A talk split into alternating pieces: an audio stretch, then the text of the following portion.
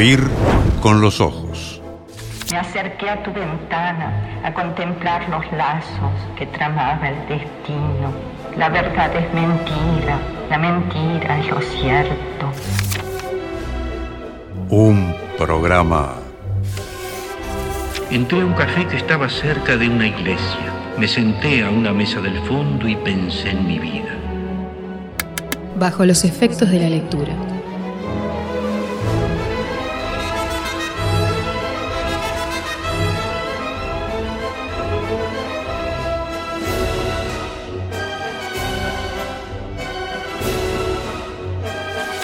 Haber podido hablar, caminar libre, no entrar o sí en iglesias, leer, oír la música querida.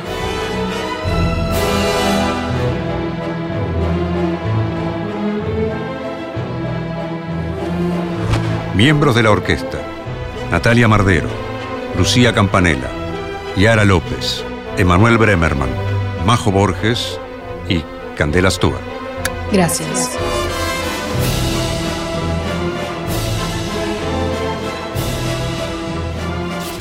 Do we write better?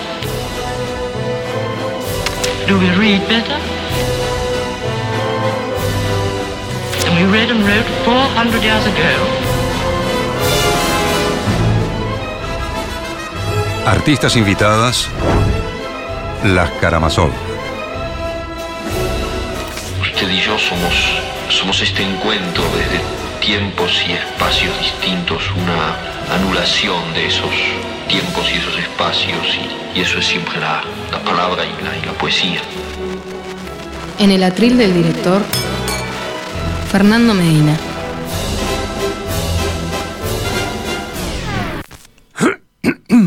Ah, perdón. Participación especial. Rafael Mandresi.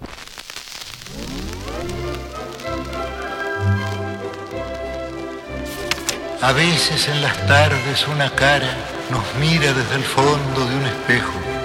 El arte debe ser como ese espejo que nos revela nuestra propia cara. Oír con los ojos. Un programa Para mí el acto de escribir tiene mucho de... Es un acto de amor. Como dice Onetti, Y al pie de la letra, un acto de amor.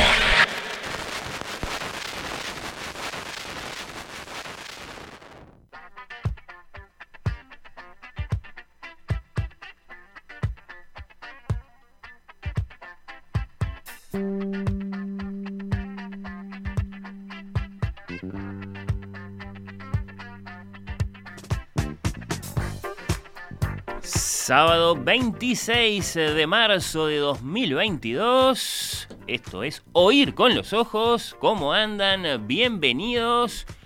Acá estamos hoy, Oír con los Ojos, presentando eh, a una de las personas con las que no puedo hablar del clima porque se burla un poco de mí cuando quiero empezar el programa hablando del clima. Emanuel Bremerman, bienvenido, querido. ¿Cómo, andas? estás, Fernando? Eh, no, no me burlo. No, O sea, es sí, muy útil hablar no. del clima siempre. Bueno, yo creo que sí, pero además, porque no se trata de la información, no se trata de decir cuántos grados hay, uno lo puede hacer eso.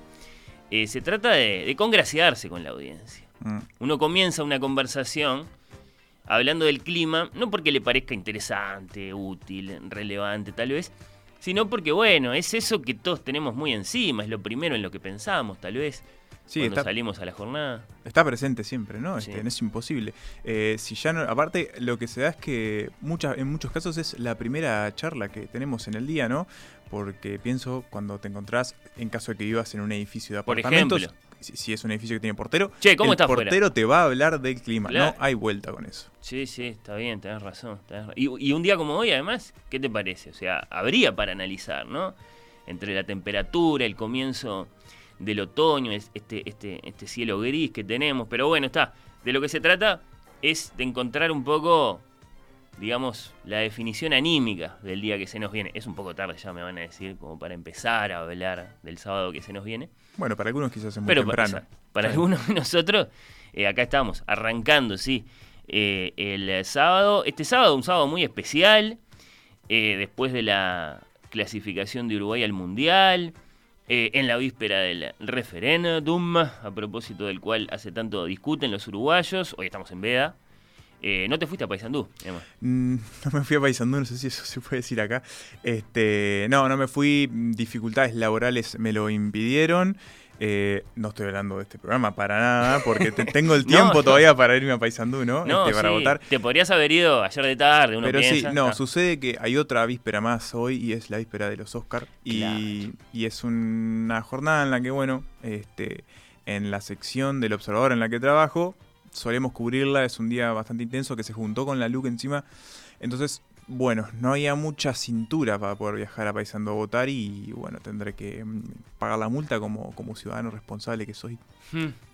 Lo dijiste, empezaste diciendo, no sé si, si, si puedo decirlo, pero sí, es, No, es la sí, situación sí. que vive tantísima gente, vos sos de allá, no cambiaste tu creencia. No, tengo que hacerlo, tengo que hacerlo porque No, ya- no lo hagas.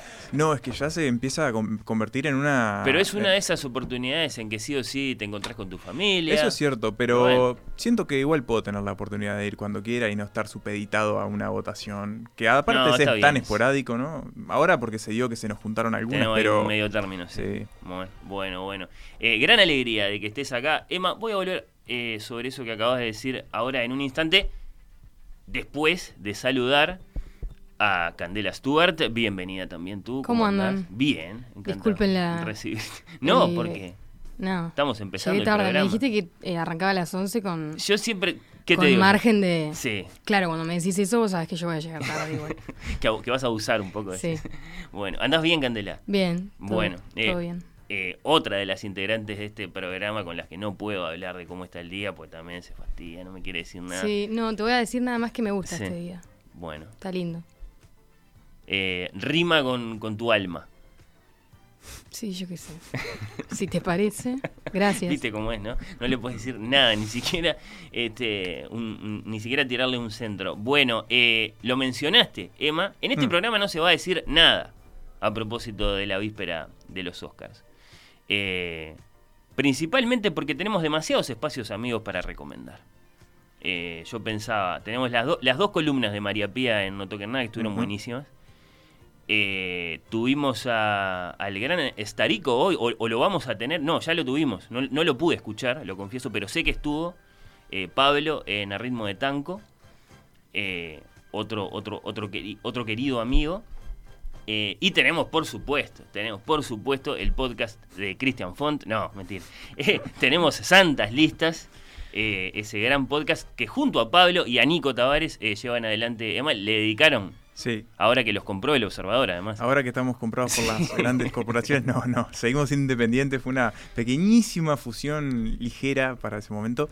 Este, pero sí, efectivamente, el primer episodio de la, de la sexta temporada del podcast se lo dedicamos a los Oscar, que casi que lo hicimos como para sacárnoslo un poco de encima, ¿no? Porque es algo que, que Bueno, de verdad te interesa, no, pero ¿sabes lo que sucede? Me parece con los Oscar, y, y ayer lo hablaba justamente con Nico cuando íbamos a grabar el segundo episodio que no tiene nada que ver con los Oscar, por suerte, y es que llega un momento que te querés sacar de encima la ceremonia porque ya estás cansado, lo estás arrastrando hace meses, las películas, estás hablando de las mismas películas hace meses, eh, de las probabilidades, y llega un momento que decís, bueno, que esto pase y que se termine y empecemos a hablar de verdad del año cinematográfico que se viene. Pero bueno, de todas formas, sí, eh, mañana a las 9 van a estar, se van a estar emitiendo. Eh, bueno, va a estar ahí el tema de, ¿no? de las transmisiones por, por este, la jornada electoral para ver dónde se pueden ver, pero bueno, TNT y todo eso seguro lo pasan. Y de paso, si quieren en la previa escucharnos, bueno, lo pueden hacer. Eh, está el primer episodio en Spotify, así que y cualquier otra plataforma de podcast audio que elijan. Así que bueno, vayan allá y Ahí va. completen sus pencas. Porque Pongamos por caso seguramente. nuestros oyentes ya se escucharon todas las eh, conversaciones de, de la semana acá en Radio Mundo. Igual al- este, cometiste un. ¿Qué? ¿Qué dije? un error gravísimo, quiero decirte. ¿Qué? Que acá en Perspectiva tuvimos también a un, a un Uh. amigo. Pero eso no es un error, o sea, en todo caso es, es claro, es que no terminé la lista. Ah, seguía. Está. Bueno, te Por- dejo continuar. No, no, contalo vos, contalo vos. Gastón González, Por supuesto. oyente, amigo, Sí. Este hizo, bueno, eso. Hizo lo mismo. Sí, hizo lo mismo que todos. Ayer. Ayer mismo. Sí, sí, desde luego que sí. Otro, otro gran amante del cine, eh, muy cercano a este programa, como no, le mandamos un abrazo. Bueno, eh, Concretamente, eh, yo la escuchaba ayer a, a María Pía, dijo que ganaba Coda seguro. Creo que es lo que se está diciendo por ahí. Capaz Sí. que antes de cambiar de tema, Emma, ¿lo querés tirar? ¿Qué, Yo qué- estaba, qué bastante, película yo estaba bastante Sí. convencido de que iba a ganar el poder del perro. Este, Ojalá era que la no. que venía con la fusta. ¿No te gusta? A mí No, me gusta mucho, no, ¿eh? o sea, no es mi favorita de la lista, pero, pero me gusta. Eh, estaba convencido de que iba a ganar. Pero ¿cómo estaba convencido? ¿Todavía no, todavía no los dieron? O ya, ¿Qué pasó? No, no, bueno, pero venía el tren, venía el tren de- del Sí. éxito, ¿no? Jane Campion, que eso sí, seguro va a ganar el, el premio mejor director, mejor dirección, mejor dicho. Eh, pero en los últimos tiempos empezó como a reflotar el nombre de Coda. Coda ganó algunos Sí. premios bastante claves que suelen como aventurar por dónde va la cosa, sobre todo el premio de los productores. eh, Ah, el premio de los por ahí. ganó el SAG a Hay como mejor una, elenco. una lectura para hacer ahí. Sí, eh, y lo que sucede es que la- el formato de votación de los Oscar habilita que este tipo de películas, que usualmente quizás no son las que están por encima de las preferencias, Ta. ganen. O sea, la película tibia puede ganar. Recuerden Green Book, por ejemplo. Po, Uy, sí. Y- Recuerden Crash. Sí. Ese Hay que hacer memoria para acordarse. Sí. Por ejemplo, hay que hacer memoria para acordar qué películas son esas. No, no solo el hecho de que ganaron, sino. que, que- sí, yo me acuerdo, la del pianista. El discurso del rey, por ejemplo. No, esa está buena. Ah, Está buena esa, sí. sí. Pero Bien. No, Pero ¿cuál es tu favorita? No. este año, Sí. mi favorita es eh, Licorice Pizza. Ah, no, no, no. Ah, No, no. Eso, ¿Cuál eso lo hablamos ambas? después otro día, Ah, eh, Ah. tomando una cerveza. ¿Cuál gana mañana? ¿Cuál gana? Eh, Y eh, para mí gana dame, Coda. dame periodismo. Para mí gana Coda. Ok. Sí, sí. Está. Todo apunta a que gana Coda. Que Eh, ¿actor? No, no es de mis favoritas para nada, Coda. Eh, actor va a ganar Will Smith. Coda, por supuesto, con Katie Holmes y Patrick y, y Patrick Stewart. La historia de un pianista con pánico escénico. Es esa, ¿no? No, no. No, no, no, no. No, no, ya sé, no es, pero se llama igual. Sí, a mí sí. me hicieron flor de entrevera. No, eh, es, no, una- es, una, es un acrónimo. Está así. Sí, es Children of Deaf Adults, que Sí. es tipo, este, bueno, familias con padres sordos. Em, No, eh, hijos, no, de, hijos de. hijos de padres de padres sordos. Perfecto. Em, que sería en realidad sería tipo hijos oyentes de padres sordos. En Esos- serio me hicieron flor de entrevero porque es relativamente nueva la otra que también se llama Coda en alusión a una cuestión de la música. eh, Mira. y ta, esta se llama Coda con puntitos, digamos, entre las, entre las letras, la, la favorita. ¿Actor, Emma? Actor Will Smith, sí, trabajó para Ya ello. está, sí, la película no es la gran cosa, pero hizo todo lo que había que El hacer. padre de las. Williams. Sí, y además es un premio a, a- a la trayectoria, a ser una estrella durante tanto tiempo, básicamente. ¿no? Ya, eh, ¿Actriz? Actriz es la que quizás está Mi un prima. poquito más peleado. ¿Quién es tu prima? ¿Cómo quién es? Kristen. La, eh, Kirsten Ah, Stewart, claro. por supuesto. Es mi favorita. que hizo de Lady Di. Claro. La vi ayer y me gustó mucho, Spencer. Eh, es mi favorita, es la actuación que más me gusta. ¿Querés que gane? Combo, No la vi, Ah. pero como es mi prima, que gane. Por claro. eso. Pero le no sé si va a ganar. Yo no vi nada. O sea, la única que vi creo que fue Licorice Pizza. Mm. Y. Bueno, omitida Alana Haim, este, la Ah, protagonista. es de verdad, no Licorice está Pizza. nominada. Este, horrible porque es una de las mejores actuaciones de lo que va del año. Pero, Y debutante, aparte. Y debutante además. Bueno, está, completame la de los main awards Sí, bueno, con tenemos director. dirección, que es- va para Jane Campion, no hay vuelta. Ah, no bueno. hay vuelta, no hay Muy vuelta. concluyente de tu no, parte. no va a suceder otra cosa. Estoy 99% seguro de que lo va a ganar Jane Campion. Eh, sería además la segunda mujer consecutiva que gana el Oscar. El año pasado lo ganó Chloe Zhao por Nomadland.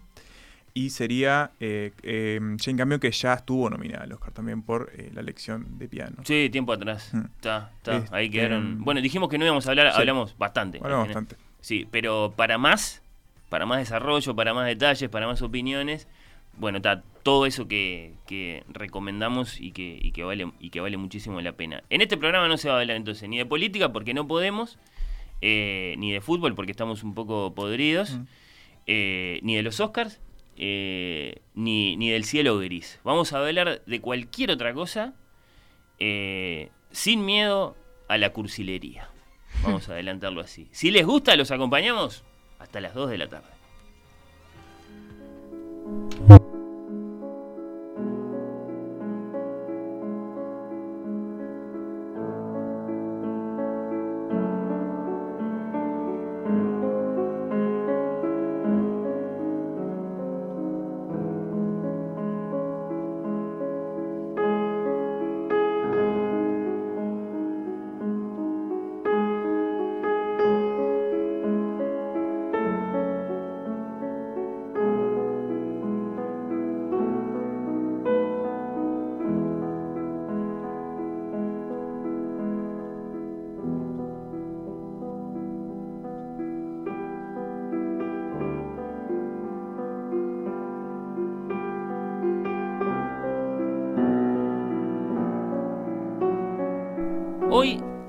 Aquí en Oír con los Ojos, es eh, día de veda política, porque estamos obligados, desde luego. Es día de veda futbolística, decíamos, porque estamos un poco cansados, que entró, que no entró, que Alonso, que Tavares. Y es día de veda de cielo gris. De veda en general para todas las cosas que son hijas de este cielo gris que nos bajonea, nos desacelera en nuestras eh, ilusiones. Hoy, aquí en Oír con los Ojos, del modo más desvergonzado y cursi, queremos contar historias de amor. Sí, lo, es, es, es, raro decirlo, Emma. Mm. Vamos a contar historias de amor, pero ten- tenemos que ser francos, es lo que vamos a hacer. Concretamente, historias de cómo se conocieron. Historias de cuando X conoció ahí, como preferís vos, Emanuel, que, que me gusta, es una buena fórmula. Es, Cuando- es una ecuación. Claro, cuando X conoció ahí. Las parejas y sus orígenes. Las parejas y esa circunstancia que propició allá en lo profundo del tiempo o anoche. ¿No? Que sus caminos se cruzaran. Me voy a desilusionar mucho, quiero que lo sepan, si no están ahí, ustedes, nuestros oyentes, para contar sus historias. Los invitamos a dar rienda suelta a la memoria, a la desvergüenza, a la cursilería. Hoy es un día muy apropiado para esos refugios, me parece. Para contar nuestras historias. Bueno, sí, puede ser. Para evocar también historias de la historia. Desde luego que también. Sí, yo qué sé. Cuando Napoleón conoció a Josefina. Alguien, pongamos por caso que quiere recordar eso. Cuando Hitler conoció a Eva Braun. Bueno, no tiene por qué ser linda la historia. Eh, desde luego que se pueden acordar de historias de películas, como aquella de 1989, que ya lo lleva en el título además, ¿no? When Harry Met Sally. Cuando Harry conoció a Sally. Protagonizada por Billy Crystal y Meg Ryan. O series, como esa larga serie enteramente dedicada a contar una de estas historias y que entonces se llama How I Met Your Mother. Cómo conocí a tu mamá, en la que el insoportable y adorable arquitecto, ex solterón, ahora buscador empedernido del amor eterno, Ted Mosby, interpretado por el actor Josh Randor, lo dije mal, es Josh Radnor, le cuenta en un extensísimo flashback, ¿no? De nueve temporadas a sus dos hijos la historia de cómo conoció eh, a Tracy, su mamá. Por supuesto, también pueden ser historias de la literatura, la historia, yo qué sé, de Romeo y Julieta, esa es fácil, ¿no? ¿Se acuerdan? ¿Cómo- cómo- ¿Vos te acordás cómo, cómo se conocieron Romeo y Julieta? La gente se acuerda de su triste final, pero de cómo se conocieron, ¿se acuerdan? Eh, que se conocieron en una fiesta, en un baile. En un boliche. En un sí. boliche. Sí. Tuvimos hace poco una especie de. Como en inglés le decimos glimpse, ¿no? Sí. Le decimos, mirá, como si yo fuera anglosajón. Sí. Se le dice glimpse, este, destello eh, en Amor sin barreras, la última versión de. Ah, claro, porque. West Side Story es una Mm, versión sí. de, de Romeo and Juliet. Sí, Eh, no sé cómo, cómo la hicieron esta vez. Es La- también, es, en este caso es un baile eh, semilicial o algo así. Está, está. Claro, es- es un camino con muchas etapas ese, ¿no? De, de Romeo y Julieta hasta nosotros. Por empezar, porque la historia de Romeo y Julieta ya existía antes de Shakespeare. Y después porque, claro, versiones y versiones. Y bueno, está ahí Leonard Bernstein y la primera versión en película y ahora esta remake. Bueno, está. Eh, es, un, es un largo camino, sí. Pero recuerden el detalle fundamental de cómo es que se conocen Romeo y Julieta en un boliche, ¿no? Eh, por- ¿Cuál? Y bueno, que él llega a esa fiesta eh, buscando a otra, buscando a una que se llama Rosalinda. Y de pronto ve a Julieta que está, es más linda. Y se olvida de Rosalinda y va atrás, y va atrás. Julieta, después viene la historia de que, bueno, está, él es. Él es de, él es de Bill Gates y ella es de. es de. de Mac. Sí.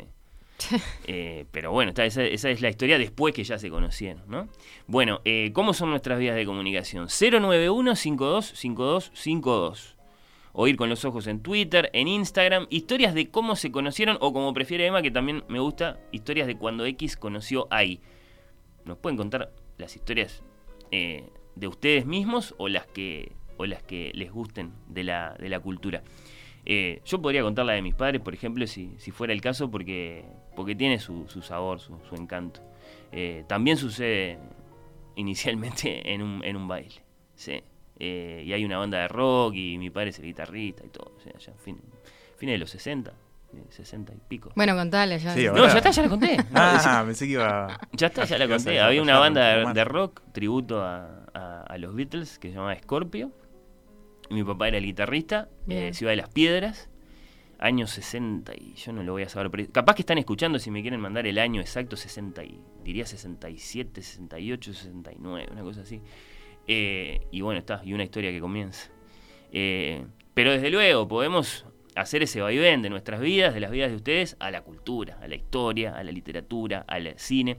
Eh, ¿qué, qué, qué porcentaje de, de parejas uruguayas piensan ustedes, Candela y Manuel, se conocieron eh, en el liceo o en el trabajo? O, O o sea- peor, la más aragana de todas, eh, son vecinos. Pero ahí dijiste como. Pusiste Sí. muchos escenarios. O sea, Sí. Elegí no, uno yo pienso que, ahí están lo, como los tres Mm. grandes partidos políticos acá. O sea, el, Ah. el liceo, el trabajo y Sí.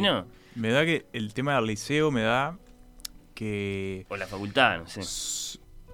puede haber como esos amores que después luego son exitosos, ¿no? A partir de un encuentro en el liceo, pero todavía está muy todo muy no sé cómo decirlo, pero hay falta maduración ahí, creo, ¿no? En el liceo. Vos decís que esas historias no son las que después, Y bueno, este, quizás ya no en nuestro tiempo no son las que... Quizás no son las No, que tenés razón, en el liceo, en el liceo capaz que termine no. sí.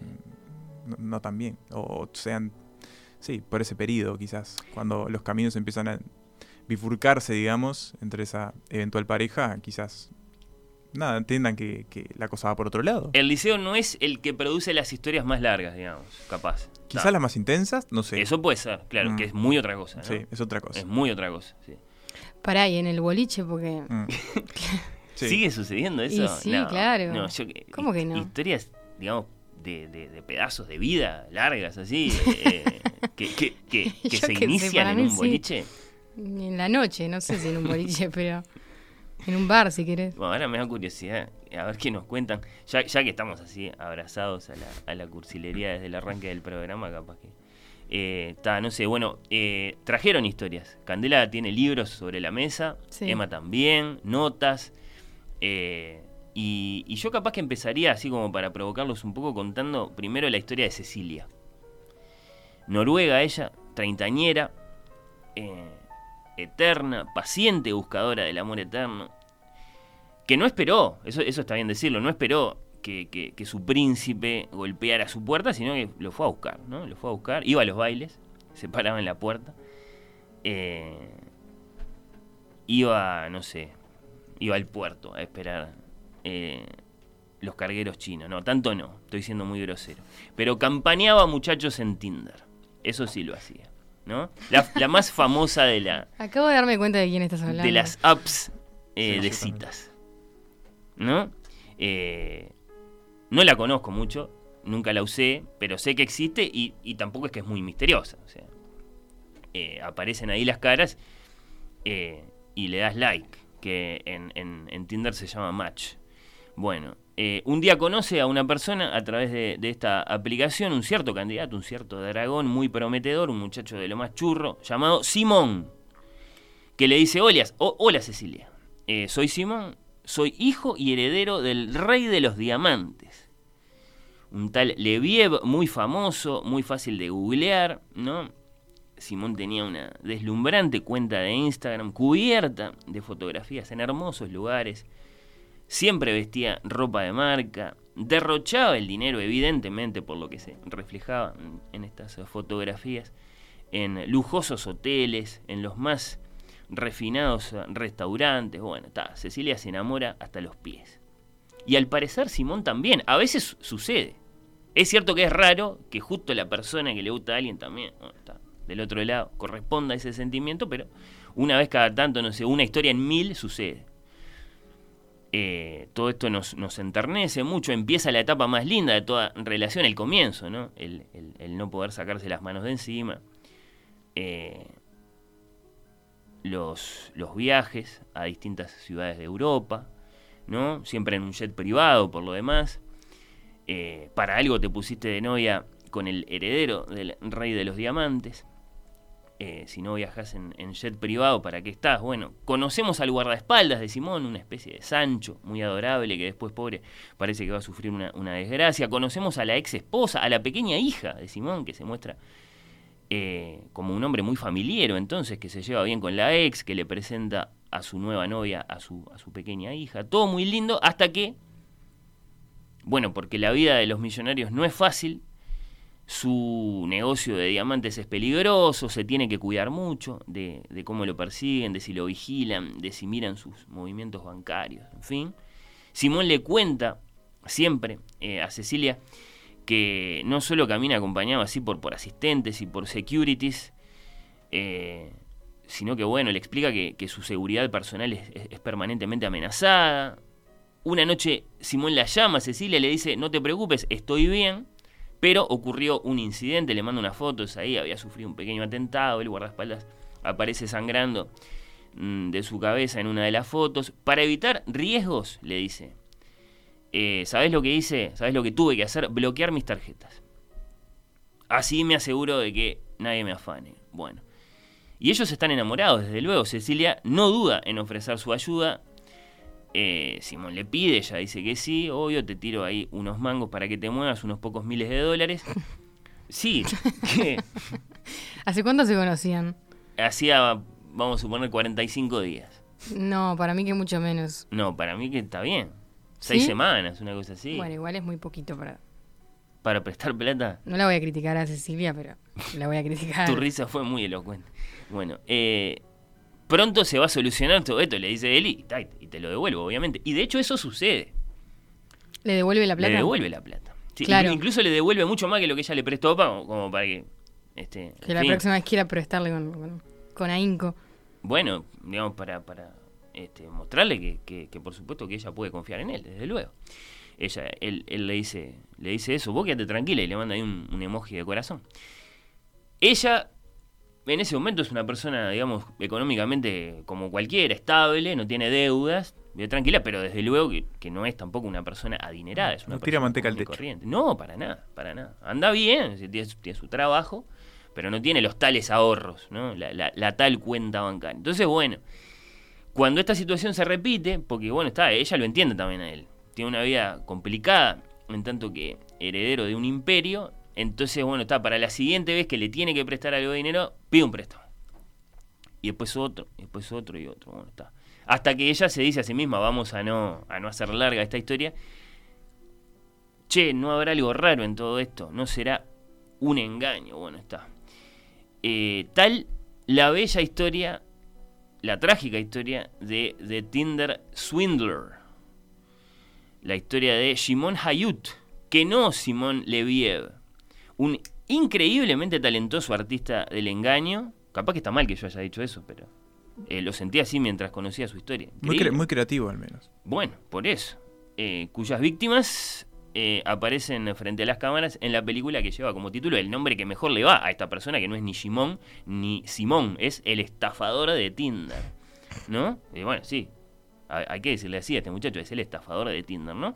Un genio. ¿Eh? Un genio. Bueno, vos lo decís de manera más contundente todavía.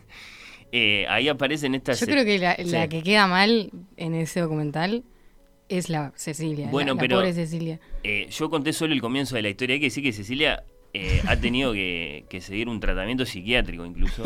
No solo por, por cómo se sintió después de que se dio cuenta que había sido víctima de una estafa, sino por todas las repercusiones que ha tenido esta historia. Es que imagínate, pobre, pobre mujer. Sí.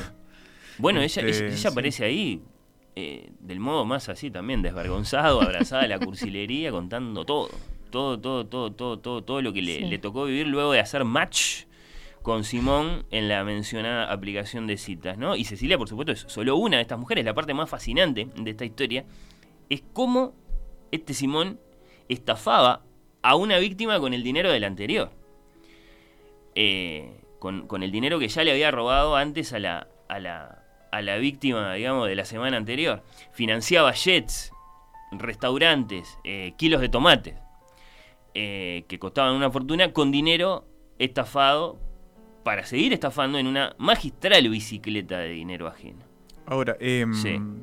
a mí lo que me sale de esto es que ese, ese muchacho obviamente no vamos a romantizar su accionar ni nada. No.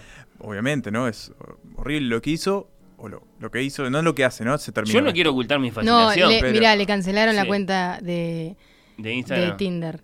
ah, bueno. Ya no puedo No, usar no, pero a lo que iba es que es un trabajo de 10 horas esto, o de 24. No, no. y- o sea, el, el hombre no sí. tenía vida, básicamente. Sí, claro. O sea, su, su vida estaba dedicada a la, a la- estafa continua, porque si vos tenés que Sí, mantener qué esta pereza, ¿no? No, Emma, Qué pereza. uno no puede sostener la mentira de a dónde fue eh, media hora después de ir al trabajo, y porque la tiene que sostener con otra y después con otra y ya está, y ya se le cae todo el castillo. Imagínate lo que es sostener esto, desde el Eh, punto de vista psicológico. Este tipo... eh, Hay que o sea, estudiarlo. Hay que estudiar, Claro, hay que estudiar esa cabeza. Mm. No, o sea, lo tenemos en los mitos esto, ¿no? El arte del engaño. O sea, hay, hay, hay, hay personas que, que nacen con ese talento, que, que mienten de un modo absolutamente natural y, y duermen tranquilos por la noche. No sé. eh, e- es una historia muy increíble. Es una historia muy, muy, muy increíble. Hay iniciada una, una investigación muy exhaustiva que, que incluso la iniciaron periodistas, según cuenta el, el documental, que después pasa a la, a la justicia eh, para que esta persona, bueno, rinda cuentas eh, ante las autoridades por las millonarias eh, sumas de dinero, eh, bueno, que fueron objeto de, sus, de sus estafas. Él se defiende, además. Se, se- se puede, se puede seguir este caso leyendo notas eh, hasta, el, hasta el día de hoy. Él, por supuesto, negando todas las acusaciones, diciendo que no, yo soy un muchacho común y corriente, es un israelí. Ya dijimos su verdadero nombre, que es Shimon. Bueno, eh, tremenda historia. Y, y bueno, está. El, el documental, por supuesto, es solo una parte de, de todo esto. Se puede ver en, en Netflix, pero, pero hay muchísimas, muchísimas repercusiones. Eh, así arranqué yo, Emma, con, con historias de cómo se conocieron. En este caso, Cecilia y Simón. Una historia que arranca muy bien y termina muy mal. ¿Vos qué, vos qué tenés para contestarme? Bueno, yo me voy a. Yo voy a dar un salto a la ficción. Bien, lindo. Eh, antes igual quería hacer una pequeña puntualización y traer una, digamos, una definición para ayudarme también a, Sí. a- a pasear por Dale. estas historias que, que traje hoy. Que es una definición que, que se puede encontrar en Fragmentos de un discurso amoroso, el, el conocido ensayo Gran sí, libro. De, de Roland Barthes. Este, bueno, perdonen mi francés si no lo dije del todo bien. Este, pero es una definición eh, que él hace del encuentro, ¿no? Que, que en definitiva el- de lo que vamos a hablar hoy, de estas historias de cómo X conoció ahí, al final se trata de un encuentro, ya sea como dijimos en un boliche, en el liceo, en Tinder, donde sea, pero al principio hay un encuentro. Y él Un define- cruce de camino. claro. Exactamente, y él define lo siguiente por encuentro, dice que es una figura que remite al tiempo feliz que siguió inmediatamente al primer rapto antes de que nacieran las dificultades de la relación amorosa. Entonces, de Pique Bartés dice que eh, las dificultades van a aparecer, pero que por el momento en el encuentro eh, lo que importa es el rapto, lo que importa es, y algo que me gusta que dice un poco más adelante, un golpe de dados. Él dice, el encuentro hace pasar sobre el sujeto amoroso la estupefacción de un azar sobrenatural. El amor pertenece al orden del golpe de dados. O sea que, de pique en ese encuentro, eh, podemos establecer que la suerte y el azar tiene como un, un grado de importancia suprema, ¿no? Porque no te encontrás con alguien... O sea, si te encontrás con alguien en el boliche es porque justo ese día dos personas decidieron en el mismo este, escenario, contexto, lo que sea, ir Esa a ese noche. lugar esa Sí, noche. sí. Lo mismo pasa en Tinder más allá de que es un algoritmo, ¿no? O sea, tiene que haber una suerte de suerte, valga la redundancia. Las cadenas se- causales son suficientemente grandes como para que nuestra inteligencia no las abarque, obviamente. Uno no sabe. Entonces, para empezar tenemos eso, ¿no? Una cuestión casi que fortuita en, el- Sí. en la gestación. de Salvo estos- cuando es la vecina, pero me vas a Sí, decir, y bueno, bueno. está, pero se Te fueron a mudaste. vivir ahí. Claro. Pero hay Te algo, mudaste. claro, podés ser vecino de otras 7 mil millones Sí, de sí. personas. No, elegís a tus vecinos. No, exactamente. bien, y lo sí. mismo pasa en el liceo, Los ¿no? Lo que sea. Siempre no hay manera de, de- de eludir a la suerte. Eh, la Eso prima, capaz que cuando es la prima, ahí, Bueno, ahí ahí bajamos un poco poco el más. azar. es un poco más. Bueno, no, hay un Bueno, tema de azar de. bueno, está en nuestro prosa, ¿eh? Sí, este. mm, Así que bueno, quería empezar con eso, con, con- con esta definición para Me hablar gustó, de la gustó. primera historia. Yo me voy a meter, voy a salir un poco del mundo real y, Y me vas a sacar a Beethoven, creo. Porque... te voy a sacar a Beethoven porque quiero que escuchemos ahora a The Mamas and the Papas un ratito. Ah, esto es un clásico, ¿no? Sí. Vamos, vamos a escuchar.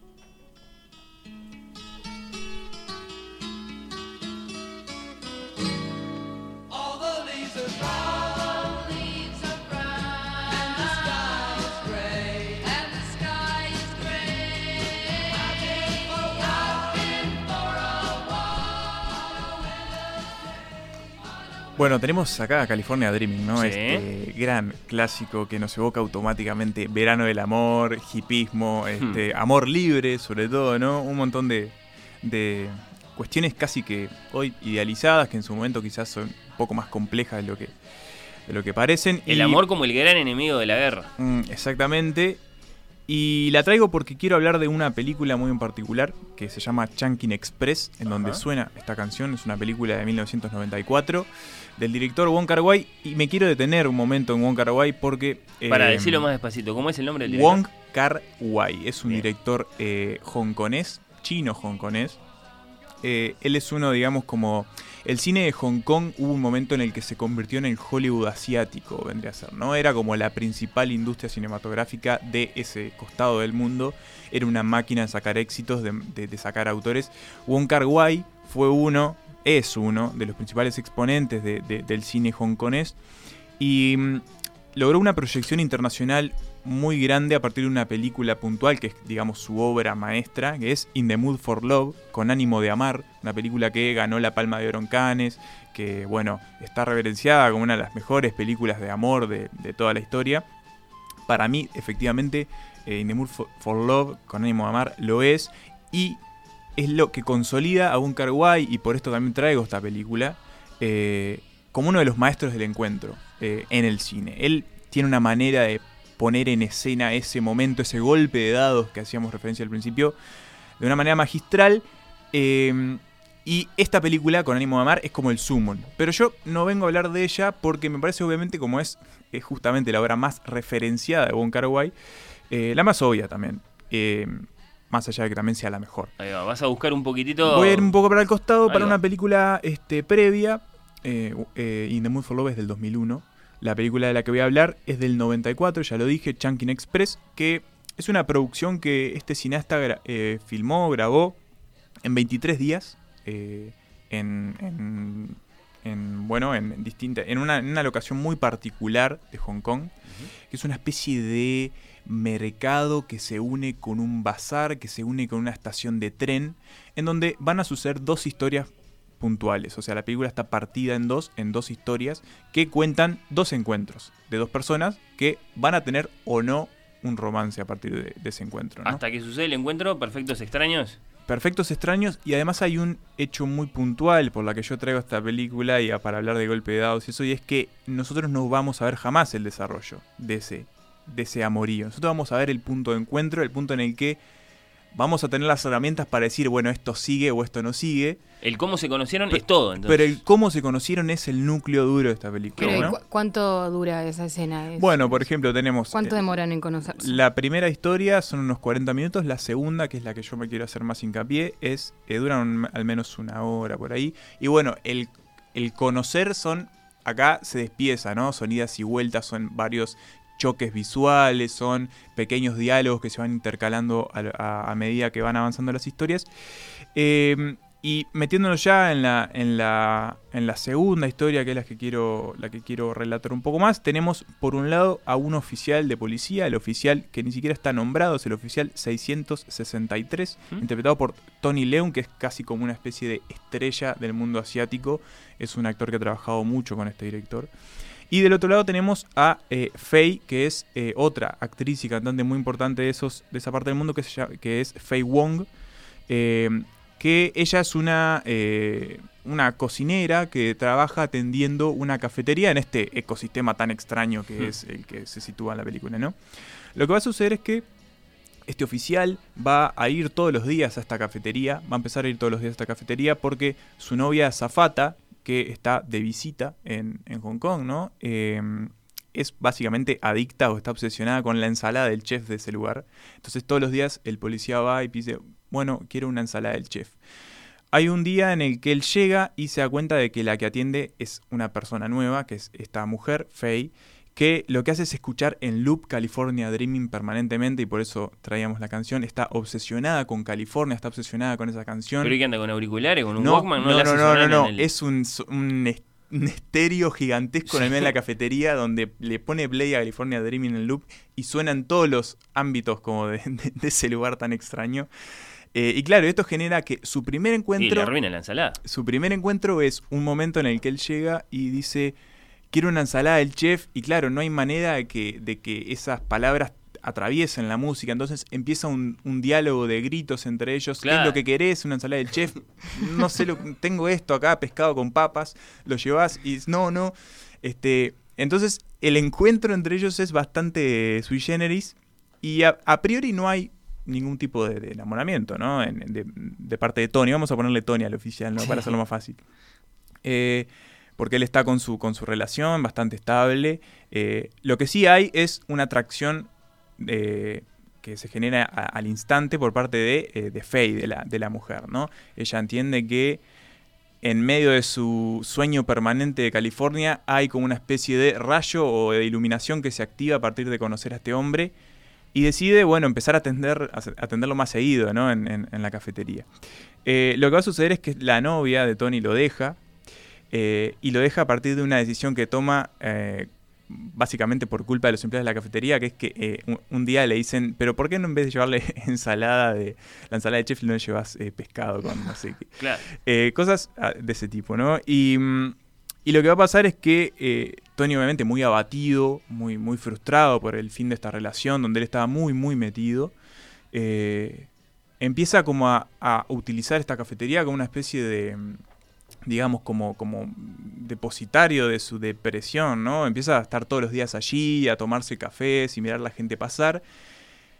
Y va a suceder algo que es que la ex novia de él va a mandar una carta con la llave del apartamento en la que vivían juntos a esa cafetería porque sabe que va todos los días allí, entonces se la manda allí para que, para que lo devuelva, ¿no? A la- para devolverle la llave.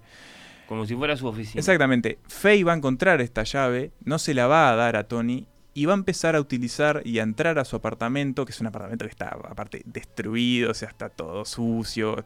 Es un tipo que obviamente no, no le importa mucho el orden privado. Pero pará, ¿qué le pasa? ¿Qué, qué, qué Está- es ese está- gesto de Faye de, de agarrar la llave? Exactamente, agarra la llave, entra y empieza a, digamos, acomodarle la vida a este hombre. Ella sabe que cree que no tiene mucha oportunidad con él, pero aún así tiene una intención como bastante subliminal de, bueno, aún así quiero hacer algo bueno por él. Y entonces empieza como a limpiarle el apartamento, sin que él se entere, a arreglarle cosas, Pero le, compra llega plantas. trabajar y- El hombre llega y Sí. obviamente se encuentra con todo este panorama y, no entiende mucho lo que está sucediendo, hasta que obviamente se encuentra con ella y empiezan a suceder una serie de cruces. Ah, yo pensé que primero iba la policía. No, no, él es policía además, Ah, ¿no? no, tenés razón. Él ya, es policía. Eh, al mismo tiempo van a empezar a sucederse una serie de encuentros entre ellos en el mercado, donde van a empezar a cruzar como diálogos bastante curiosos sobre lo que está pasando en, ese entorno. Y obviamente al final va a surgir este, un, un amor ahí, pero es eso, va a surgir la posibilidad de un amor que nosotros vamos a tener que interpretar si efectivamente, eh, bueno, sucede o no. A mí, Chunkin Express es una película que me gusta muchísimo, sobre todo esta segunda, esta segunda historia, porque creo que retrata muy bien como esa latencia y, ese, y esa, esa posibilidad que podría llegar a pasar, pero también eh, esa posibilidad que da el encuentro, pero a la que también hay que sumarle un montón de cosas y, y a la que, la que, bueno, también puede frustrarse, ¿no? Con un mal movimiento o con una mala, mala decisión, ese encuentro que de nuevo es un golpe de dados que aparece ahí, es como que alguien nos deposita en un lugar donde, bueno, te está pasando esto, a ver qué haces con esto, ¿no? Con este encuentro. Cuando son así dos completos extraños, incluso eh, ella está trabajando, en definitiva, es cuando parece más improbable, ¿no? Sí, Porque y a- es que nadie los presentó.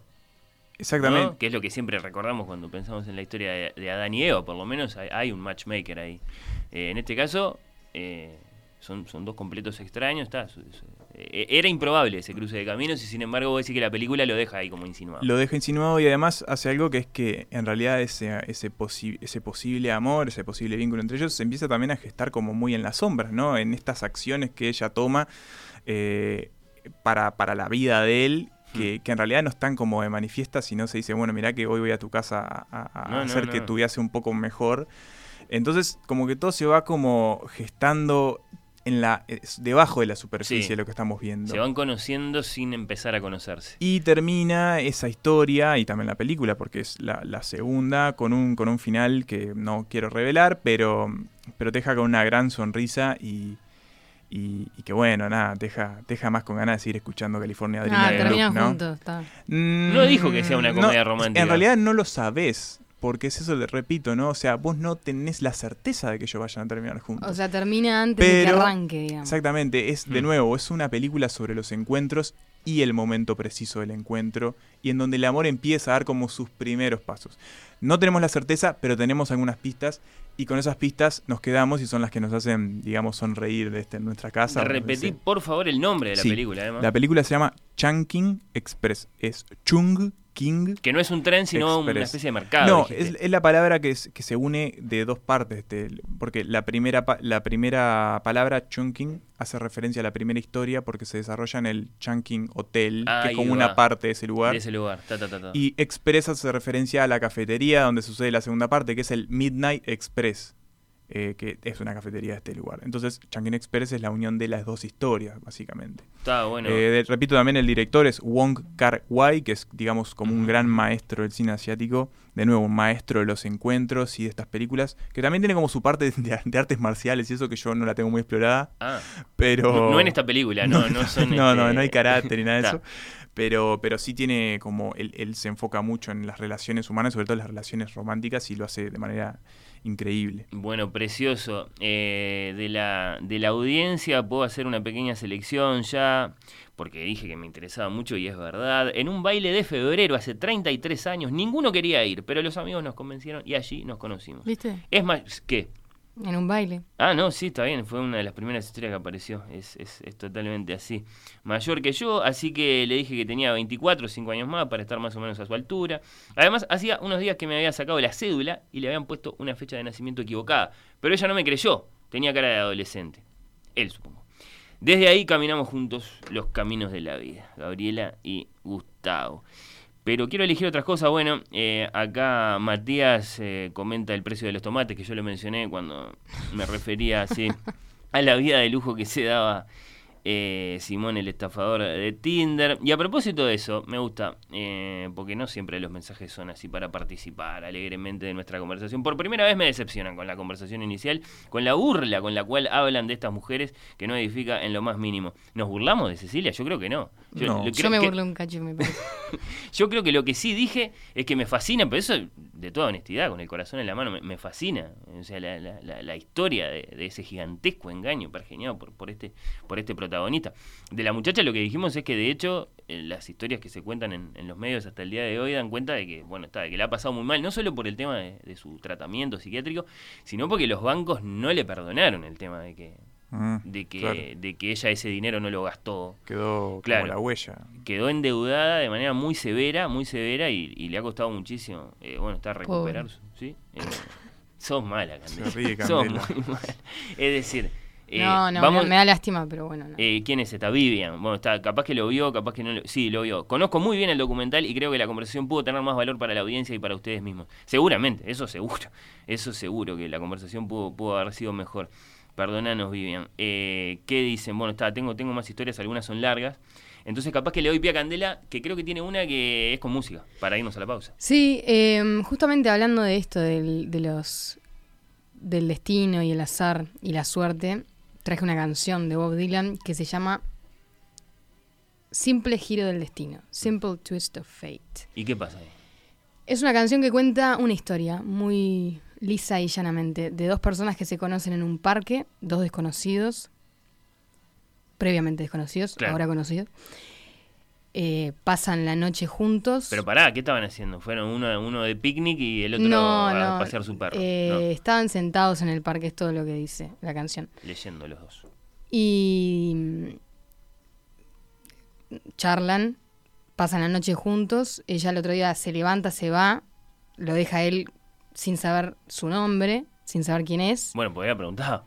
Bueno, capaz que se lo preguntó. Le estoy dando un poco de dramatismo a- al tema. Pero él no, no- Lo que sucede es que al otro día él ya no la puede encontrar. Claro, ahí se acuerda. Uh, no, no le pregunté cómo se llamaba. Y ahí mismo, de a partir de ese episodio, el tipo crece, pasan los años y no lo supera. Eh, y para él siempre va a quedar grabado en su memoria ese, ese, ese fragmento pequeñísimo de su vida en el que conoció a esta muchacha, gracias a un simple giro del destino, Claro. Y que capaz que hasta duda al que si él fue- obedeció, al que él, al que él este, acató Claro. y, y en el que ella no, no, no se, no se sintió de la misma manera que él. Claro, sí, fue un fantasma ella. Y, Eh, y él hasta sus últimos días camina por ahí con un loro que habla y, y se, se cuestiona y se lamenta y piensa, bueno, hasta la próxima vez que un nuevo giro del destino haga que ella me, me elija de nuevo. precioso, Así precioso. que nada, esa simple Está. historia. Yo al cabo de un tiempo dudaría de si fue un hecho o fue un sueño, ¿no? Mm. Eh, y también me cuestionaría mucho por qué no hice esto, por qué no, hice- por qué no le pregunté cómo se lllamaba, por ejemplo, por qué no le pregunté... Capaz eh, que sabe cómo se llama, pero no tiene manera de contactarla. Fíjate que.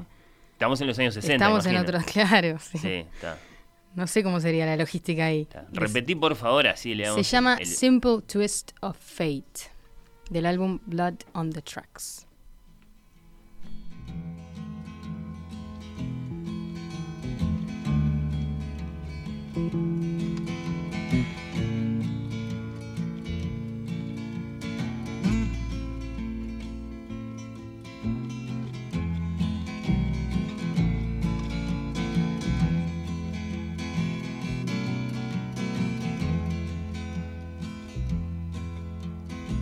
They sat together in the park as the evening sky grew dark. She looked at him and he felt a spark tingle to his bones. 'Twas then he felt alone and wished that he'd gone straight and watched out for a simple twist of fate. They walked along by the old canal, a little confused, I remember well. Then stopped into a strange hotel with a neon burning bright. He felt the heat of the night hit him like a freight train moving with a simple twist of fate. Saxophone someplace far off played as she was walking on by the arcade.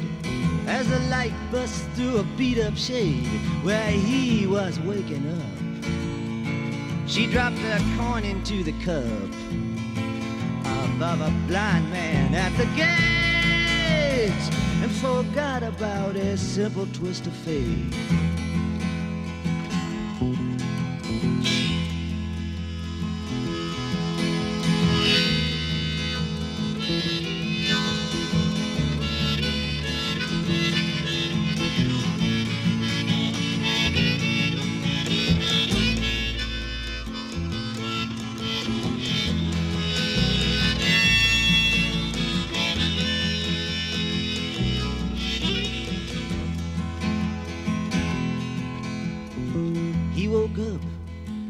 Was bare. He didn't see her anywhere. He told himself he didn't care. Pushed the window open wide. Felt that emptiness inside, to which he just could not relate. Brought on by a simple twist of fate. He hears the ticking of the clocks and walks along with a parrot that talks. Hunts her down by the waterfront docks where the sailors all come in. Maybe she'll pick him out again. How long must he wait? One more time for a simple twist of fate.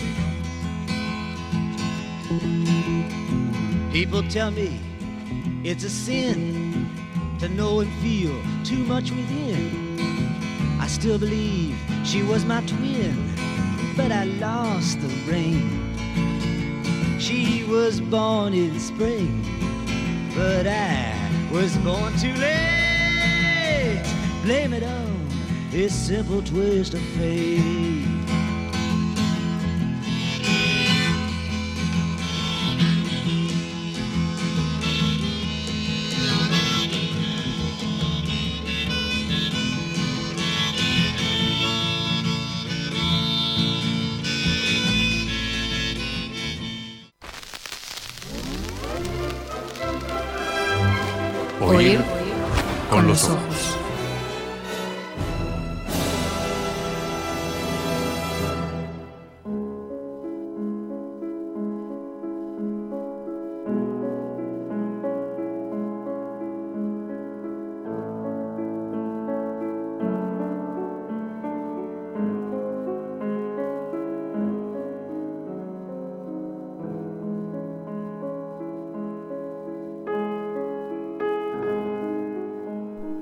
Estamos contando historias de cómo se conocieron.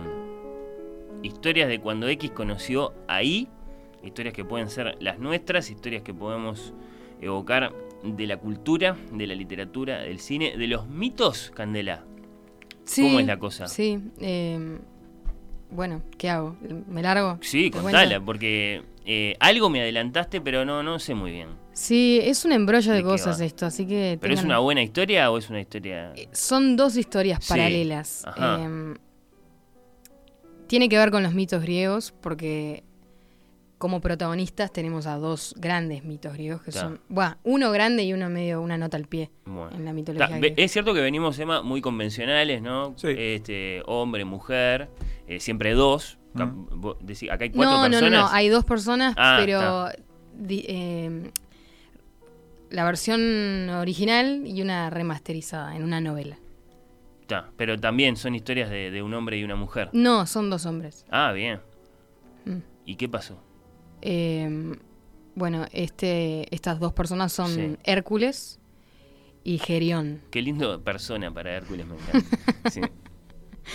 Eh, entonces, como te decía, como les decía, es en relación a una novela, que es lo que en realidad me interesaba a mí hablar hoy. Es la novela, una novela de Anne Carson que toma el mito de, de estos dos héroes griegos.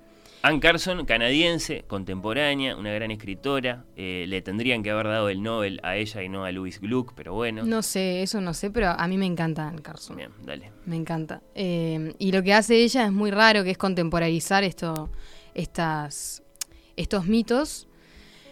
Y escribe esta novela que se llama Autobiografía de Rojo, que suena rarísimo en español y en realidad en inglés también suena rarísimo. Rojo es Gerión, pero antes de entrar en la novela les tengo que hablar de, de los mitos griegos, ¿no? Porque yo no me voy a hacer la que los conocía, digo, este... ah, Bueno, a Hércules, por supuesto. Bueno, pero Gerión- te llevó Ana a- al mito, el Claro. libro eh, Sí, eh, contemporáneo nuestro, novela, o sea, de este tiempo, eh, a, esa, a esa gran fuente que son los mitos. Es- exactamente. Em, todo, eh, la novela es la relación entre Gerión y Hércules. Y la verdadera relación que tienen ellos, que está en la mitología griega, es a través de una tragedia típica griega. Eh, primero, para hablar de Hércules, tengo que hablar de de dónde viene Hércules, ¿no? Hijo de Zeus y de Alcmena. A su vez, Zeus tenía una esposa que era Hera. Sí, claro. Hera odia a Hércules porque es el hijo de su esposo con, Con otra, otra, mujer. claro. Hasta ahí vamos bien. Bien. Tanto lo odia que por distintos motivos le provoca un ataque de locura a Hércules, lo deja loco. Y en ese famoso ataque de locura provocado por Hera, Hércules mata a su mujer, a sus hijos, a sus sobrinos, a toda esa gente con sus propias manos.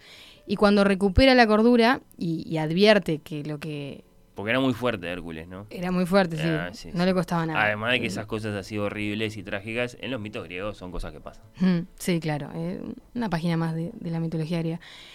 Mata a toda, a toda esta, esta y cuando recupera la cordura advierte que, lo que hizo lo aisló. O sea, eh, se da cuenta, es consciente de su propia locura, se aísla del mundo y se va a vivir solo a tierras lejanas.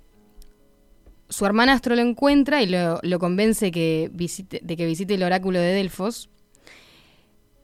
En Delfos, en penitencia por esto que hizo, que en realidad pobre no era su culpa, pero eso no importa, le dice que eh, eh, el oráculo le dice que tiene que llevar a cabo una serie de trabajos, de labores, para, para penar este, lo que hizo. Sí, sí, para- Y- es, es su penitencia y, Y además- y- es un famoso concepto, el de los trabajos. Los- claro, 11, no, 12, 11, 12.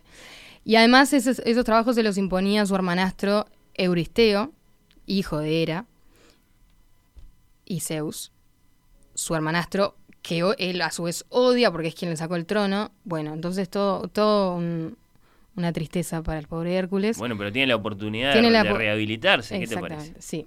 Y mm, entonces Euristeo, el hermanastro, le manda 12 trabajos, entre ellos matar todo tipo de bestias y animales, leones, domar toros, capturar jabalíes. Y el penúltimo trabajo que le manda es robar el ganado de Gerión, que acá aparece Gerión. Gerión, nieto de Poseidón y Medusa, fruto, para variar, de muchas violaciones y amores aberrantes. Este Gerión era un gigante deforme con tres cuerpos, tres cabezas y seis manos. Un gigante solitario, un freak con alas rojas en la espalda, que a pesar de tener un linaje noble, por ser nieto de Poseidón y Medusa, se había resignado a ser pastor en una isla no sé dónde en el mapa de la mitología griega, sin más compañía que sus ovejas o bueyes. ¿no? Leí las dos versiones, tenía o un ganado de ovejas o un ganado de bueyes, pero a, a los efectos de esta historia es lo mismo. Sí. Tenía un ganado. Entonces Hércules este, tiene como misión ir a, a Gerión y robarle su ganado. Cuatrerearlo. Sí. Eh, este es el, en realidad el momento de mayor relevancia en la mitología griega de Gerión. No tiene otro, otra, otra, otro protagonismo. Hércules tiene que ir hasta su isla, atravesar el desierto, al otro lado de los confines del mundo y robarle las ovejas o bueyes. Me gusta como viene, ¿eh? me gusta ¿Te como gusta? viene, sí, porque venimos de historia. Se termina claro, muy que el abruptamente. liceo, que Tinder, Sí. que un, este, un mercado en Hong Kong. Bueno, está, esto, esto es más interesante. Eh, bueno, en el medio, para dejarlo más pintoresco, pasa que este, Hércules está yendo y, y el calor del desierto lo agobia tanto que le tira una flecha al sol y al sol este gesto le da gracia y le dice, bueno, mira, te presto mi copa de oro para que atravieses el océano en mi copa dorada. Y, y Hércules cruza el océano hasta la isla en una- encima de una copa de oro. Eh, llega, lindo. sí, es Sí. muy lindo, la verdad que es muy lindo. Llega a la isla, Gerión y Hércules se enfrentan. Hércules le lanza una flecha envenenada, atraviesa sus tres cuerpos, sus tres cabezas. Alguno dirá, ¿por qué no lo robó de noche? Pero Quizás no. era de noche, pero Gerión se enteró y fue a, Ta, su en- claro. en- a enfrentarlo. Fue a su encuentro. Y lo mata. Y ahí se termina. Y Hércules se lleva su, su ganado, lo mete en la copa, entran todos y se va a completar su, su último trabajo. Bueno, el gran historia, Candela. Gran historia. ¿Cómo seguimos, Emanuel? ¿Qué pasa? Eh, ahora es lo que me interesa, que es la novela de Anne Carson, que es autobi- autobiografía en rojo. Es un largo poema en prosa, una recreación, como decía, contemporánea de esta tradición clásica y a la vez una historia épica que tiene de protagonistas a dos adolescentes. Em, Gerión, en esta historia, se convierte en Red, rojo, un adolescente gay, temperamental, como con intereses artísticos, le interesa la fotografía, desamparado, triste después del divorcio de sus padres, pensando en escribir una autobiografía a los 14 años, cuando aparece en su vida Hércules, que se llama Hércules en la novela, Y que no le viene a robar ganado. en no este le viene a robar Ah, ganado. Claramente. Tiene dos años más, Hércules tiene 16.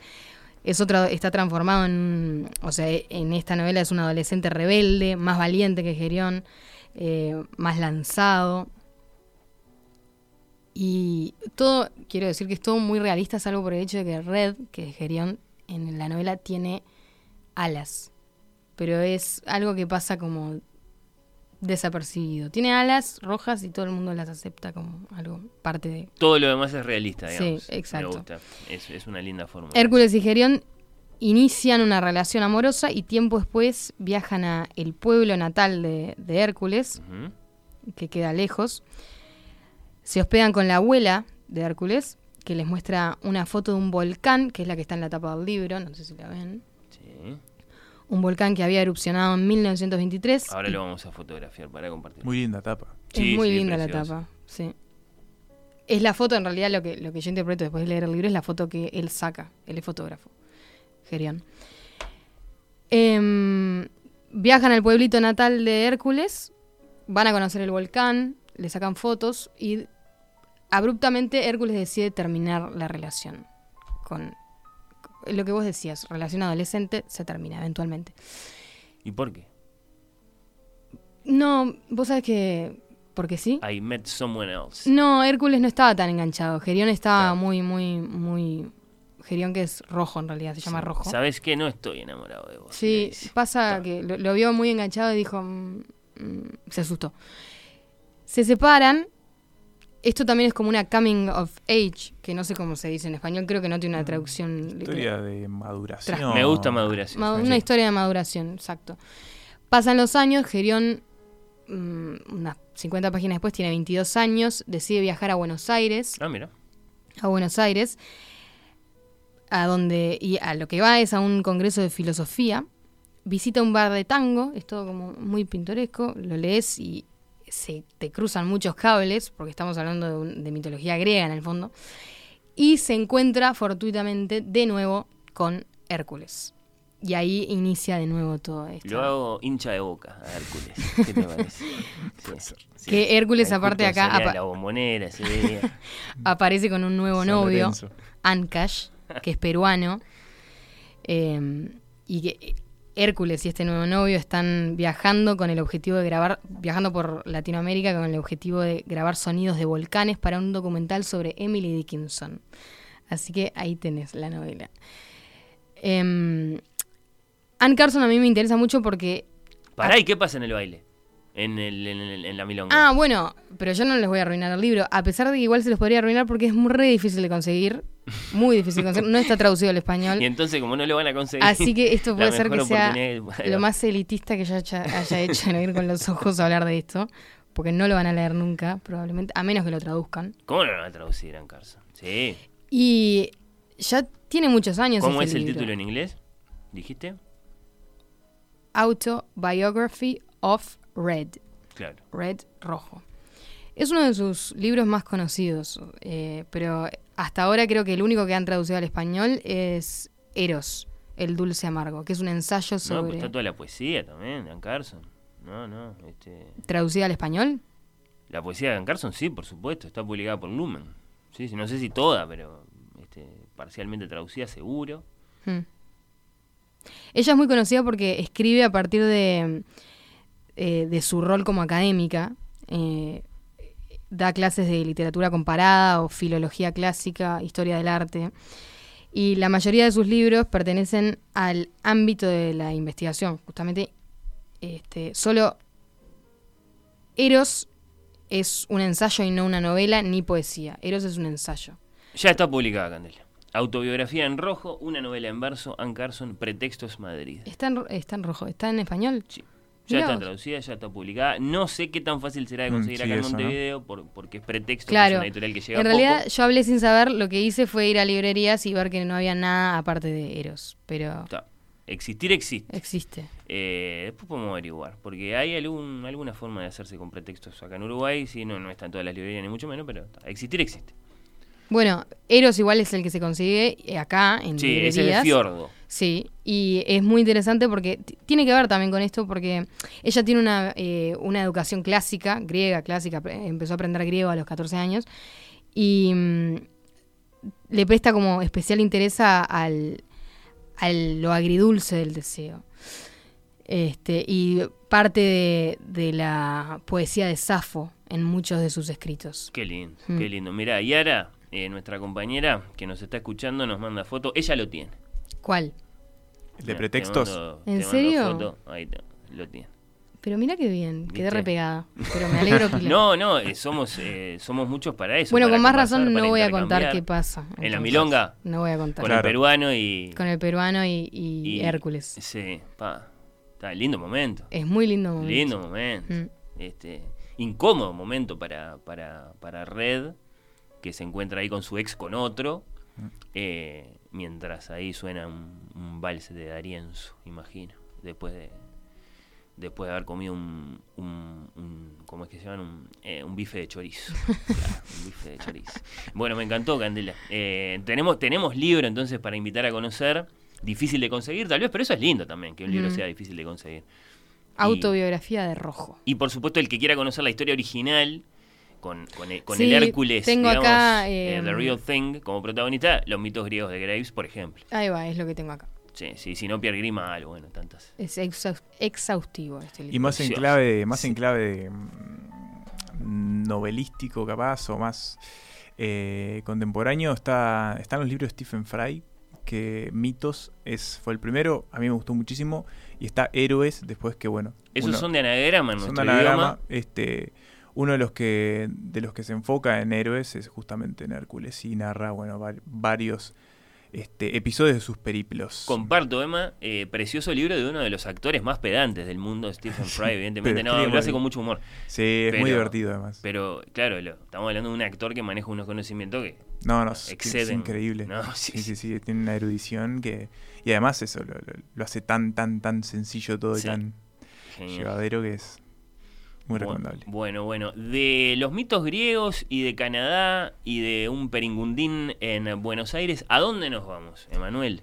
Y bueno, eh, no, no, nos vamos a ir de los mitos, obviamente, pero Sí. en algún sentido nos vamos a quedar en ellos. A ver. Porque mm, creo que todos podemos estar de acuerdo de que Leonard Cohen, eh, el reconocido cantautor de origen canadiense, es uno de nuestros mitos de la música contemporánea, ¿no? De la, de la escritura, era un letrista fabuloso, un trovador increíble, eh, que bueno, murió en noviembre, si no me equivoco, 2016. eh, y que dejó, bueno, un legado increíble de canciones. Musical, escritos, literario, religioso. Sí, religioso. Ya sabemos que lee Ya sabemos. Ya lee sabemos que lee bien Candela. tocó, por la columna porque- cancelada por Fernando Medina. ¿Por qué? ¿Qué dije yo? Nada, no existe más. La columna. Claro, Ah, vos- bueno, cancelado. se dio de baja. ¿no? Es decir, las, eh, las columnas completas de Candela en Sí. nuestra temporada 2021 están disponibles Están en radiomundo.uy para escuchar en cualquier momento, entre ellas la de Cohen, que estuvo buenísima, pero así la de Lennon, la de Dylan, la de Spinetta, tantas otras. Y bueno, entonces, eh, eso partimos de esa base, ¿no? De que, que- que podemos hablar de que es un mito, una leyenda de nuestro tiempo de la música. Y también lo es eh, uno de sus, digamos, vínculos más reconocidos, más eh, repasados de nuevo. ¿Vas a contar la historia de cómo. Leonard Cohen conoció a su gran amor? Eh, podemos decir que sí. Bien. Eh, o a uno de ellos, era un hombre de muchos amores. Y una vida larga. Sí, una vida larga, eh, con muchos vaivenes emocionales también, ¿no? Eh, estoy hablando de el encuentro entre Leonard Cohen y Marianne Illen, eh, una mujer noruega que él conoce Mira como Cecilia. Como Cecilia. Está, sí. Eh, ¿Qué? Ah, era Noruega. Noruega también. claro. Que, bueno, para situar un poco, en la década de los 60, Cohen, eh, un poco tratando de buscar la salida de cierto contexto eh, familiar que lo estaba agobiando quizás un poco de más, también en la búsqueda de expandir un poco más sus horizontes artísticos. Él, antes de la música, estaba buscando tratar de hacer carrera en la poesía y convertirse en un, en un poeta eh, renombrado. Eh, empieza a viajar por Europa, ¿no? Buscando, bueno, buscando su suerte, buscando, buscando un poco más conocer el mundo que quería contar eh, y, las y, y tratando de eh, coleccionar la mayor cantidad de emociones también que le permitieran expandir ese horizonte lírico, ¿no? Y en uno de sus viajes recae en la isla de Hidra, una isla paradisíaca en el mar Egeo. Eh, de nuevo, por eso también, ¿no? Este, el vínculo con, con los mitos griegos, una Claro, isla griega claro. en el medio del mar Egeo, una isla eh, estas, estas especies de, de- de fo- casi que formaciones volcánicas que hay en, en- en esa zona del mundo, ¿no? Este, en los Balcanes. Un lugar muy, muy, muy adecuado para que suceda allí algo extraordinario. Exactamente, una de las preguntas que nos hacíamos en el arranque cuando estábamos planeando esta columna era, bueno, ¿qué era lo que tenía que... Cuál, cuál tenía que ser el contexto, ¿no? Para que este tipo de cosas eh, surtiera efecto. Y bueno, ob- obviamente lo hemos visto, eh, el amor o el vínculo pueden hacer, el encuentro pueden hacer en, en un boliche, en donde sea. Sí. Pero si tenés una isla con playas que parecen sacadas de eh, el Edén y, y donde se practica el amor libre, donde la comunidad es una comunidad de artistas que continuamente están tratando de expandir el horizonte de sus emociones y de sus este, sensaciones y Sí, conciencias. sí, sí, este, Desde el punto de vista cultural y el punto de vista ya este, espiritual y, y, este estupefaciente, ¿no? Claro, Eh, claro. Bueno, ahí vamos hacia otro de los disparadores que, que tuvo esta charla en su momento, que es una cosa que dice George Costanza en Seinfeld. Es Costanza, porque no es Constanza, como Moreira, es Costanza. Eh, una vez que Jerry conoce a una muchacha después de un choque en la calle. Un accidente de tránsito. se- y él dice, ah, yo a esta historia le veo potencial. ¿Y por qué? Porque las grandes parejas siempre tienen una gran historia de cómo se conocieron. Que no sé si se cumple eso siempre. A veces las grandes parejas se conocieron porque eran vecinos, pero en este caso En este caso lo hay. promete eh, mucho. Y, y bueno, entonces tenemos eso, ¿no? Un escenario fantástico, esta isla en medio del mar de Grecia. Eh, y bueno, allí cae Leonard Cohen y un día, este, en un almacén, en una especie de, de- de- de tienda eh, en, el- en uno de los muelles de esta, de esta isla, eh, se encuentra con esta mujer, con, con Marianne, una, una mujer muy rubia, o sea, el prototipo que podemos entender de eh, el ciudadano nórdico, ¿no? Una mujer extremadamente blanca, con una piel casi transparente, rubia, con un halo como, este, casi como etéreo, ¿no? Encima. Eh, y obviamente Leonard Cohen, un tipo que se enamoraba muy fácil, quedó como absolutamente embelesado por ella y, y bueno, entablan una, una conversación, él le invita a comer. En se, ¿Se enamoraba fácil, pero en serio? ¿O se Y enamoraba bueno, fácil? y- se enamoraba fácil en serio, pero tenía mucha pasión adentro del hombre. Sí. Y así como se enamoraba muy en serio de una, al Sí, mismo tiempo se podía enamorar muy en serio de otra. Bueno, Este, esa es una cosa. Otra cosa es que se desenamore rápido. bueno, eh, o sea, una cosa es que una cosa es el poliamor y otra el don Juanismo, digamos. Sí, creo que él se acercaba más a la segunda opción, ¿no? Al juanismo, pero bueno, eh, no le vamos a pegar en, la- en No, la tumba al pobre para, para comprenderlo. para Pero sí, comprender- pero sí, este, y ya lo vamos a hablar. Obviamente esta relación con Marianne se convirtió, duró ocho años a, a los efectos, este, se convirtió en algo muy paradigmático para él, también en su, en su, en su música, ¿no? Algunas de sus canciones más reconocidas están dedicadas o escritas eh, por Mari no por Marianne, pero sino con la imagen de Marianne ¿no? en su cabeza, desde So Long Marianne hasta Bird on a Wire, algunos de sus temas como eso, más, más reconocidos hacen referencia a ella. Eh, pero bueno, la relación en un momento se termina y, y- y más allá de que el vínculo entre ellos sigue, hay todo un trasfondo este, bastante, bastante más, digamos, complejo. De lo hay, un- que- hay una pregunta interesante, eh, me parece, en este tipo de relación, o sea, la que estás contando, pero todas las que ilustra, que es cuánto juega la conversación sobre los temas en común cuando se conocen dos personas. Imagino que ellos hablarían de poesía. Yo creo que jue- Yo no sé si ella tenía un perfil artístico así muy marcado. ¿no? Em, Era bastante ajena. eh. No, en Pero realidad estaba casada. estaba casada con un Mm. escritor, con que ahora se me fue el nombre, un escritor noruego, Vamos que ella, cuando Leonard Cohen la encuentra a ella en Hydra, eh, ella ya no está con, con ese, con ese escritor y creo que su apellido era Jensen. Mm.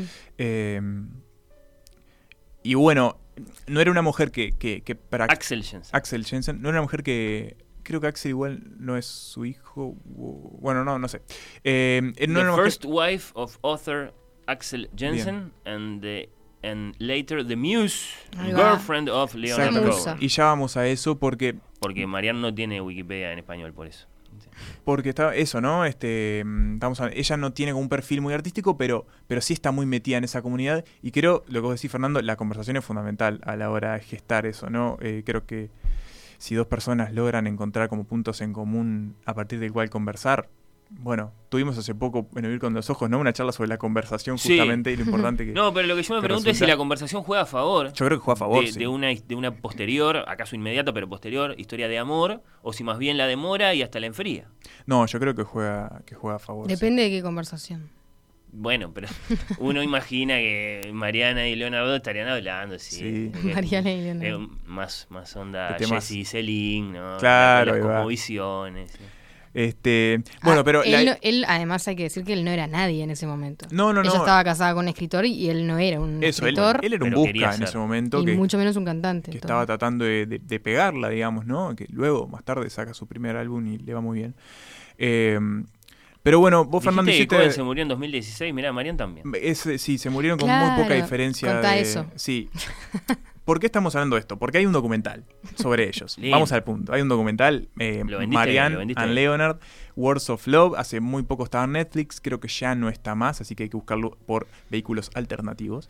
Eh, donde se cuenta un poco esta relación que, de nuevo, fue muy mitificada. Entonces volvemos a esto. Siempre estuvo la, la- la imagen de Marianne como la musa eh, que le generaba a Leonard Cohen como toda esta catarata de emociones que luego volcaba a su, a su música.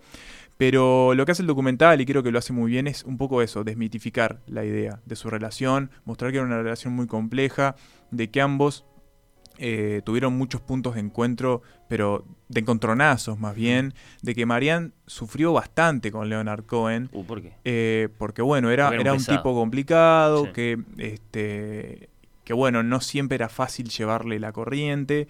Eh, también ella tuvo después como una resaca muy fuerte de su relación con Leonard Cohen que la mantuvo hasta el final. O sea, bueno, un montón de cosas que complicaron más el vínculo entre los dos. Eh, y lo que hace es eso, como quitarle el peso de ella. Ella era más que una musa, también era una mujer que eh, tuvo una influencia muy grande sobre él, pero que también tenía como su pata, este, tenía como en la relación no era simplemente, ¿no? Esta figura que a él, él la miraba y se inspiraba y se ponía a escribir, no, que era de verdad una, una un- un- como una pieza muy importante para todo el engranaje que además se extendía a- al resto de la isla, ¿no? Era muy, muy, había muchos vínculos entre todos los artistas que estaban allá. De hecho, el director de este documental, que se llama Nick Blomfield, eh, era, fue uno de los amantes de Marianne también en la isla. O sea, entonces ah, o sea que el director es parte interesada. el director es parte interesada y es muy interesante cómo él cuenta su aproximamiento, Eh, aproximación a, a Sí, esta situación. Lo debe dejar mal parado a Leonard Cohen. No, Ya- ya lo no, sabes venir. que no, este, más Candela mueve la cabeza, como diciendo. no lo deja mal sí. parado, yo creo que lo No, humaniza. no, yo sí, creo que lo humaniza, o sea, obviamente hablamos Leonard Cohen un mito, bueno, lo baja del pedestal mito y baja esta Sí. relación del pedestal mito. Sí, en realidad el documental no. El documental no es el mejor documental de la bueno. historia, En un pero momento sale el documentalista en pantalla y dice, en Sí. realidad la relación más importante de Marianne fue la relación conmigo, pero bueno. Sí. no es el mejor documental de la historia. eh, es un vistazo a, a esta, a este encuentro, a este choque de, de- de- de- de estas dos humanidades que, que generaron tanto. Y, y me parecía que estaba bueno traerlo por, por eso, por, por el escenario donde se desató, ¿no? Este, es como cómo no te vas a enamorar en este lugar. Es como, Mm. es imposible pasar por un lugar así y no enamorarte de algo, aunque sea de, de las piedras que hay ahí. O sea, Claro. algo se tiene que gestar entre tuyo. Los no menos míticos entonces eh, que, que Hércules y compañía, eh, Leonard Cohen y Marianne Illen. Imagino, Emma, que para ilustrar esta historia hay canción. Hay canción y obviamente nos vamos con, con la principal, ¿no? So Long Marianne del primer disco de Leonard ¿Para Cohen. qué es, cómo sería esto? So- so- que traducinos. eh, Y es como a... Tanto tiempo, Tanto tiempo, hace tanto tiempo, Marianne, sí. Tanto tiempo. Claro, lo que uno dice eh, en un reencuentro. Sí, como So Long Marianne. Claro, claro, claro. O hasta pronto. ¿Cuál de las Ah, no, es? está bien. Porque está, creo que. mm, So long. no sé. Sí, puede ser como una despedida Mm, también, ¿no? Mm, Sí, igual no, mm, me inclino más por la primera opción, pero... Escuchemos la canción y saquemos conclusiones. saquemos conclusiones. Come over to the window, little darling. I'd like to try to read your palm. I used to think I was some kind of gypsy boy. Before I let you take me home. Now so long,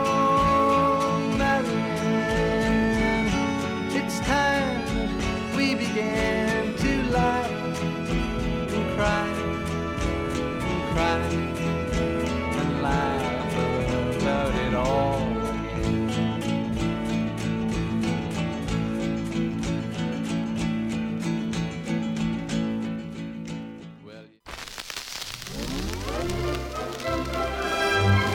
Well, Oír con los ojos.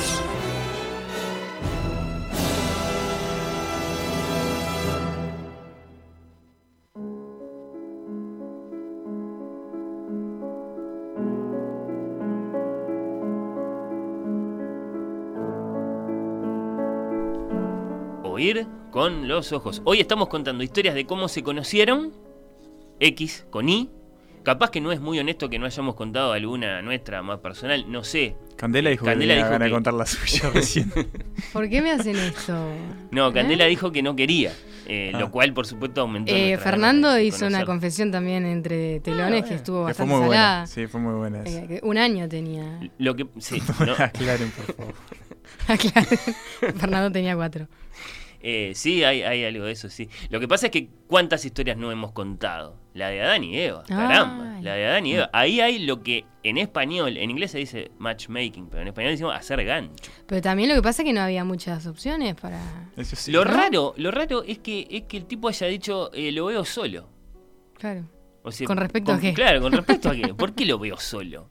Eh, No, para que no esté tan solo. Capaz que no, o sea, el tipo no tenía idea de que podía no estar solo Claro. hasta ese momento. Inventó... No extrañaba a nadie. Mm. No sentía la necesidad de... Y sin embargo, mira cómo le arruina la vida. Porque en definitiva le arruina la vida, los hace, los echen del paraíso. Bueno. Pero ha- hace eso, que, que es lindo considerarlo en su género, que, que ya digo, en inglés se llama matchmaking y en español se llama hacer gancho. Mm. Se llama hacer gancho, ¿no? Eso es lo que hace Dios con, con, con Adán y Eva. Pero ¿cuántas otras historias? La de Héctor y Andrómaca, la de Paris y Elena. ¿Cómo se conocen Paris y Elena? Caramba, esa es tremenda historia. Ellos van de visita, Mm. eh, los troyanos, a Grecia, y el tipo se enamora de la hija de un rey y se la lleva. Se la lleva. Y, y después reíte de, de Rusia invadiendo Ucrania. La guerra que provoca ese tipo porque se lleva eh, ese, ese troyano Paris eh, a, la, a, la- a Helena, que por otra parte es la mujer más hermosa del mundo. Entonces, un asunto muy, muy serio. Pero está, después Héctor y Andrómaca, esa no la sé ahora que lo pienso, no sé cómo se conocen. Porque en la Ilíada ya, ya son marido y mujer, ya tienen un bebé. Bueno, Eh, yo qué sé, Tristana y Solda. Los mencionamos a Romeo y Julieta, pero bueno, podríamos haber ahondado en algún detalle más. Y así tantísimas historias, ¿no? Lizzie Bennett y el Mr. Darcy en Orgullo y Prejuicio. Oh, qué linda historia Eh, esa. oh, hay muchas, hay muchas que, que hubiera sido lindo contar para no hablar de las de los escritores, ¿no? Los escritores en sus propias vidas. Me gustó que trajeras a Leonard Cohen porque, bueno, está como un representante de, de los grandes artistas, él, de carne y hueso, entonces eh, tuvimos por lo menos una, una, una de esas historias. Nos conocimos en el comedor universitario, pero no en la actividad diaria, sino en una fiesta de fin de año hace más de 60 años. Ella no era habitué del comedor y había ido invitada. La vi sentada con su vestido blanco y me fui a sentar a su lado a conversar. ¿Se puede hacer eso hasta el día de hoy? Eh, o, capaz que ya es como medio, medio antipático. Bueno, en ese momento se ve que yo nunca supe bailar y ella rechazaba las permanentes invitaciones. Años después contaba que estaba loca por bailar. Seguimos conversando y tuvimos cuatro hijos y cinco nietos. Y una vida. Nos cuenta desde la audiencia eh, Roberto que se acercó muy tímidamente entonces a una persona que no quería bailar, lo aprovechó para, para conversar. Hoy lo que también sucede, que no lo hemos mencionado, mencionamos a Tinder, ¿no? Pero el campo de las redes sociales también se ha convertido en un campo Y de sí. encuentros. De batalla. Eh, un poco menos casuales, Hay digamos, más buscados tal vez. Pero uno Sí. siempre está buscando. ¿Acaso? Bueno. ¿Qué? ¿Está mal? Bueno, si estás solo. Por supuesto, sí. Este, pero sí, tanto las redes más tradicionales como Sí. Instagram y Twitter, hasta LinkedIn. Sí. Bueno, Pero, Sí, conozco pero bueno, es, casos es un campo, es un de campo, gente ¿no? que utiliza LinkedIn. Pero hay emojis en De esa LinkedIn, por manera. ejemplo. La verdad que no sé, mi No LinkedIn está sé, muy desactualizado. Sí, el mío también. Bueno, sí, sí, es, es cuánto nos quedó sin contar. Lo nuestro, lo grande de la cultura. Pero bueno, está. eh, a mí me gustó por lo menos eh, formularlo, plantearlo. Y de todos modos tenemos una historia, Emma, para, para cerrar brevemente. ¿Tenemos toda esta una más? ¿De qué se trata? Tenemos una más y justo vos hacías referencia, ¿no? A historias de escritores. Sí, Eh, vamos a hablar de una que se toca como entre la realidad y la ficción, porque hay hechos, sabemos que William Shakespeare y Anne Hathaway eh, se casaron, que fueron un matrimonio. Eh, sabemos que Anne, o para algunos, Agnes, eh, creció en Shottery en 1556, cerca de la ciudad natal de su esposo, de Stratford upon Avon, eh, que se casó con Shakespeare, que quedó embarazada cuando tenía 26 años y él 18. ¿cómo deberíamos decir, Candela, del lugar en el que nació Shakespeare? Vos que tenés un Sí, yo- perfecto yo lo dije muy No, no, ¿no? lo dijiste como lo ¿Cómo, decimos eh, nosotros. ¿Cómo fue? El- Lo digo en uruguayo, Stratford upon Avon. Ay. Vos sabés Avon. dónde nació Shakespeare y dónde murió, de hecho. No. Ah, bueno, está, pensé que había- Stratford. Stratford. Stratford. eh, es Avon. sería, ¿no? Avon. Eh, Avon. Avon, sí. Mm. Este, bueno, sabemos también que tuvieron tres hijos, Susana y los Mm. mellizos Judith y Hamnet. Hamnet que murió a muy corta edad. Eh, sabemos que después Shakespeare siguió su carrera en Londres, que se consagró allí y sabemos muy bien de que su matrimonio fue bastante frío, de que hay pistas de que fue muy distante, hay quienes dicen que puede haber sido una shotgun wedding, que Mm. es eh, una boda eh, inspirada o propiciada por un embarazo sorpresivo.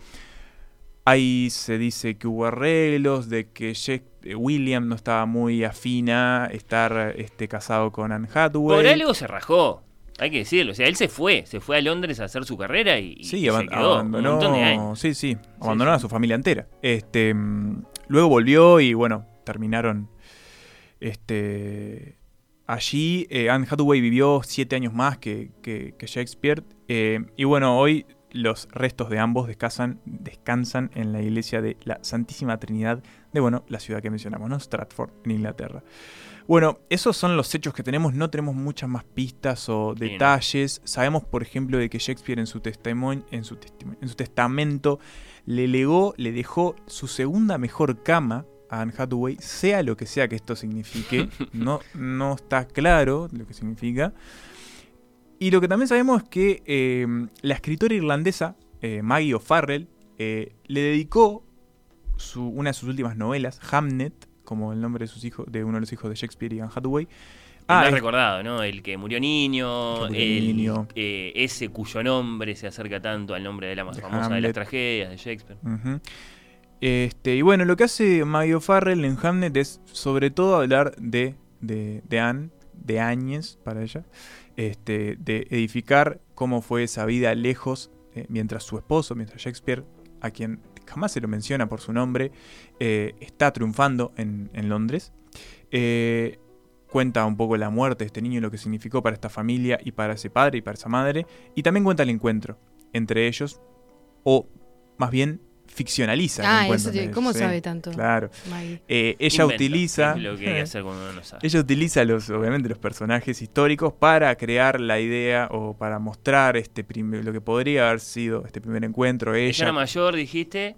eh, ella era, más, era, ella era mayor, era hija de una familia que vivía ver, en un prado ¿y qué se cercano.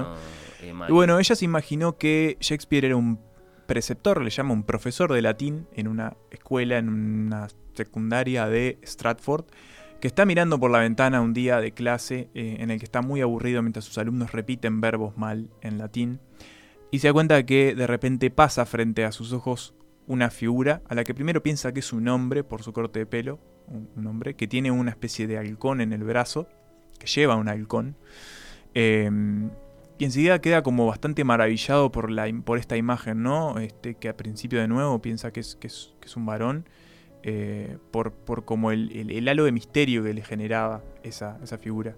Luego enseguida se da cuenta que es una mujer, y cuando decide como salir para ver, definir como esos rasgos y ver quién es, este, ella ya no está más. Luego, por casualidad, de nuevo, por un golpe de dados, la encuentra finalmente eh, en una de las calles este, de... No, perdón, la encuentra, va, tiene que ir a la casa de su familia, de la familia de ella, y quien le abre la puerta es efectivamente esta mujer. Y después en un prado donde hay muchos árboles de manzanos, se genera una suerte de primer beso que los va a conectar y a generar la, historia en común.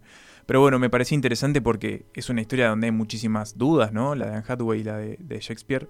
Eh, y bueno, Mayo Farrell se permite en Hamlet imaginar qué, qué habrá pasado con esta familia, cómo habrá, cómo habrá transcurrido y sobre todo cómo habrá sido ese primer encuentro entre ellos. Qué lindo, ¿eh? Quiero traer igual un dato de color para terminar, y Sí. es que sabemos que hay una actriz que se Anne llama Anne Ha- Hathaway, Anne Hathaway, ¿qué ¿no? es, la Sí. bisnieta? Que no, no tiene vínculo con ella, eh, simplemente se llama igual. Tatara, tatara, Pero nieta. está casado, está casada con un, con un hombre que se llama Adam Schulman, que buscalo ahí si querés, Fernando. Sí. Adam Schulman.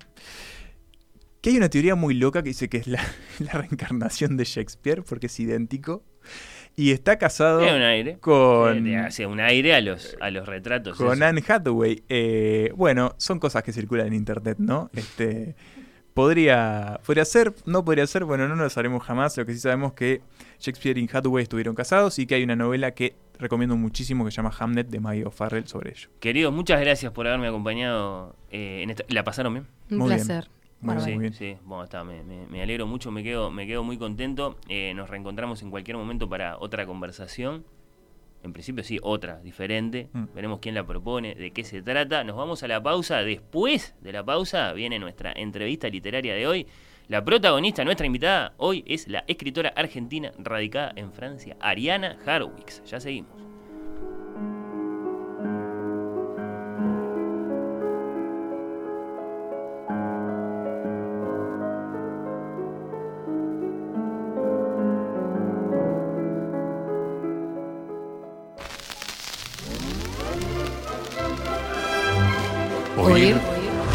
Los ojos.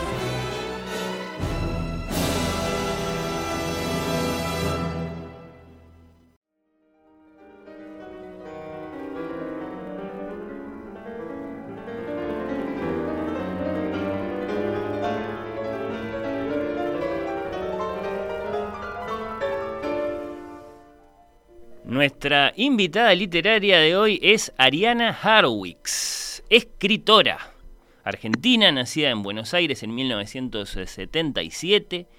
Escritora, escribo, dice, muy sucinta y muy expresivamente su perfil de Twitter. Escribe y no está interesada en escribir por encargo, como en el Renacimiento, no está interesada tampoco en escribir para el mercado, como en general ahora, según su opinión no está interesada en, o mejor dicho, no está dispuesta a aceptar, suavizar lo ofensivo que puede hacer un texto suyo para algunos lectores o instituciones por contener palabras, digamos, obscenas o racistas. Ha escrito, por ejemplo, es el libro más nuevo que le conocemos, lo, lo tengo por acá, una novela narrada en primera persona por un pedófilo.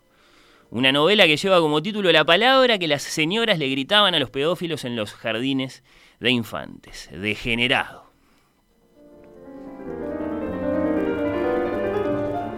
¿Escribir? ¿Para quién entonces? ¿Para qué? Bueno, es una de las muchas preguntas que tendríamos para hacerle. Vamos a ver cuántas le podemos hacer, ya que tenemos esta preciosa oportunidad hoy a la mismísima Ariana Harwicks. Obviamente también le vamos a preguntar por su trilogía de la pasión, Mátate Amor, La débil mental, Precoz, que va a llegar ahora nomás a nuestras librerías a través de Anagrama, por la cancelación y la muerte del arte, que es un tema que le interesa, por Twitter, por ese aceptar estar en medios corruptos, así lo ha dicho. Bueno, muchos temas para conversar con la escritora argentina radicada en Francia, Ariana Harwicks. Bienvenida, Ariana, gracias por estar ahí. Hola, gracias. ¿Me escuchan? Sí, perfecto, perfecto. Encantadísimos de, recibirte. Muchas gracias por, por estar, por, por, el tiempo. Contanos, por favor, dónde estás y recordanos, si sos tan amable, por qué estás ahí. Bueno, sí, esto es... Em, estoy en Francia hace ya muchísimos años, como es esa forma de contar que tiene la gente que se va a vivir afuera, que siempre un modo de contar la, la distancia con su país o con su tierra natal muy extraña, ¿no? Como una manera de contarla muy pervertida por cómo uno siente esa, esa lejanía, ¿no? Hmm. Pero bueno, digamos que oficialmente estoy hace casi 15 años en Europa, en Francia, y, bueno, en, digamos que la sede donde escribo, el lugar donde escribo es el campo, ¿no? Que lo he contado muchas veces, el centro de Francia. Esa es como mi, mi lugar de escritura, mi lugar de operaciones, ¿no? ¿Y cómo se llama exactamente el lugar en el que estás? Y em, cada novela o, cada, cada, cada, unas cuantas novelas me voy mudando, eso lo, yo lo veo, yo lo veo como vida y biografía, ¿no? Que a veces me acuerdo un hombre que conocí que estaba en la cárcel que le dije, bueno, biografía ya tenés, ahora tenés que escribir, ¿no? Como procurarse una vida y una biografía. Digo, que cada tanto me voy mudando de casa, eh, más o menos como van evolucionando las novelas, evolucionan los paisajes de donde me voy corriendo, pero ahora la última casa que voy a ir a vivir ahora, que será la próxima novela, es como en, medio de la nada, se diría, ¿no? Si es posible eso en Europa, ¿no? Eh, cerca de la Loire, del río de Loire, eh, a 200 kilómetros de París. Perfecto, perfecto. Ahí nos vamos eh, situando. Creo que, es importante conocer esos detalles, o al menos sentimos mucha curiosidad. Recorres muchas calles a través de la, escritura, por ejemplo, adaptás tus propios textos en prosa, digamos, al teatro. Sé que están en camino versiones cinematográficas de, textos tuyos, alguna intervención ahí tendrás. Es conocido que escribís igualmente en español y en francés y que entonces a veces sos tu propia traductora, por así decirlo. ¿Cómo, vivís toda esa poligrafía? Me, atrae mucho como, como lo propio del escritor de nuestro tiempo. Ay, qué lindo lo haces, lo, lo decís eh, lindo, ¿no? Porque es cierto, hace un fresco, es como una pintura, una curaduría si fuéramos un museo de cómo se vive o cómo vivo yo, pero también es signo de un tiempo, ¿no?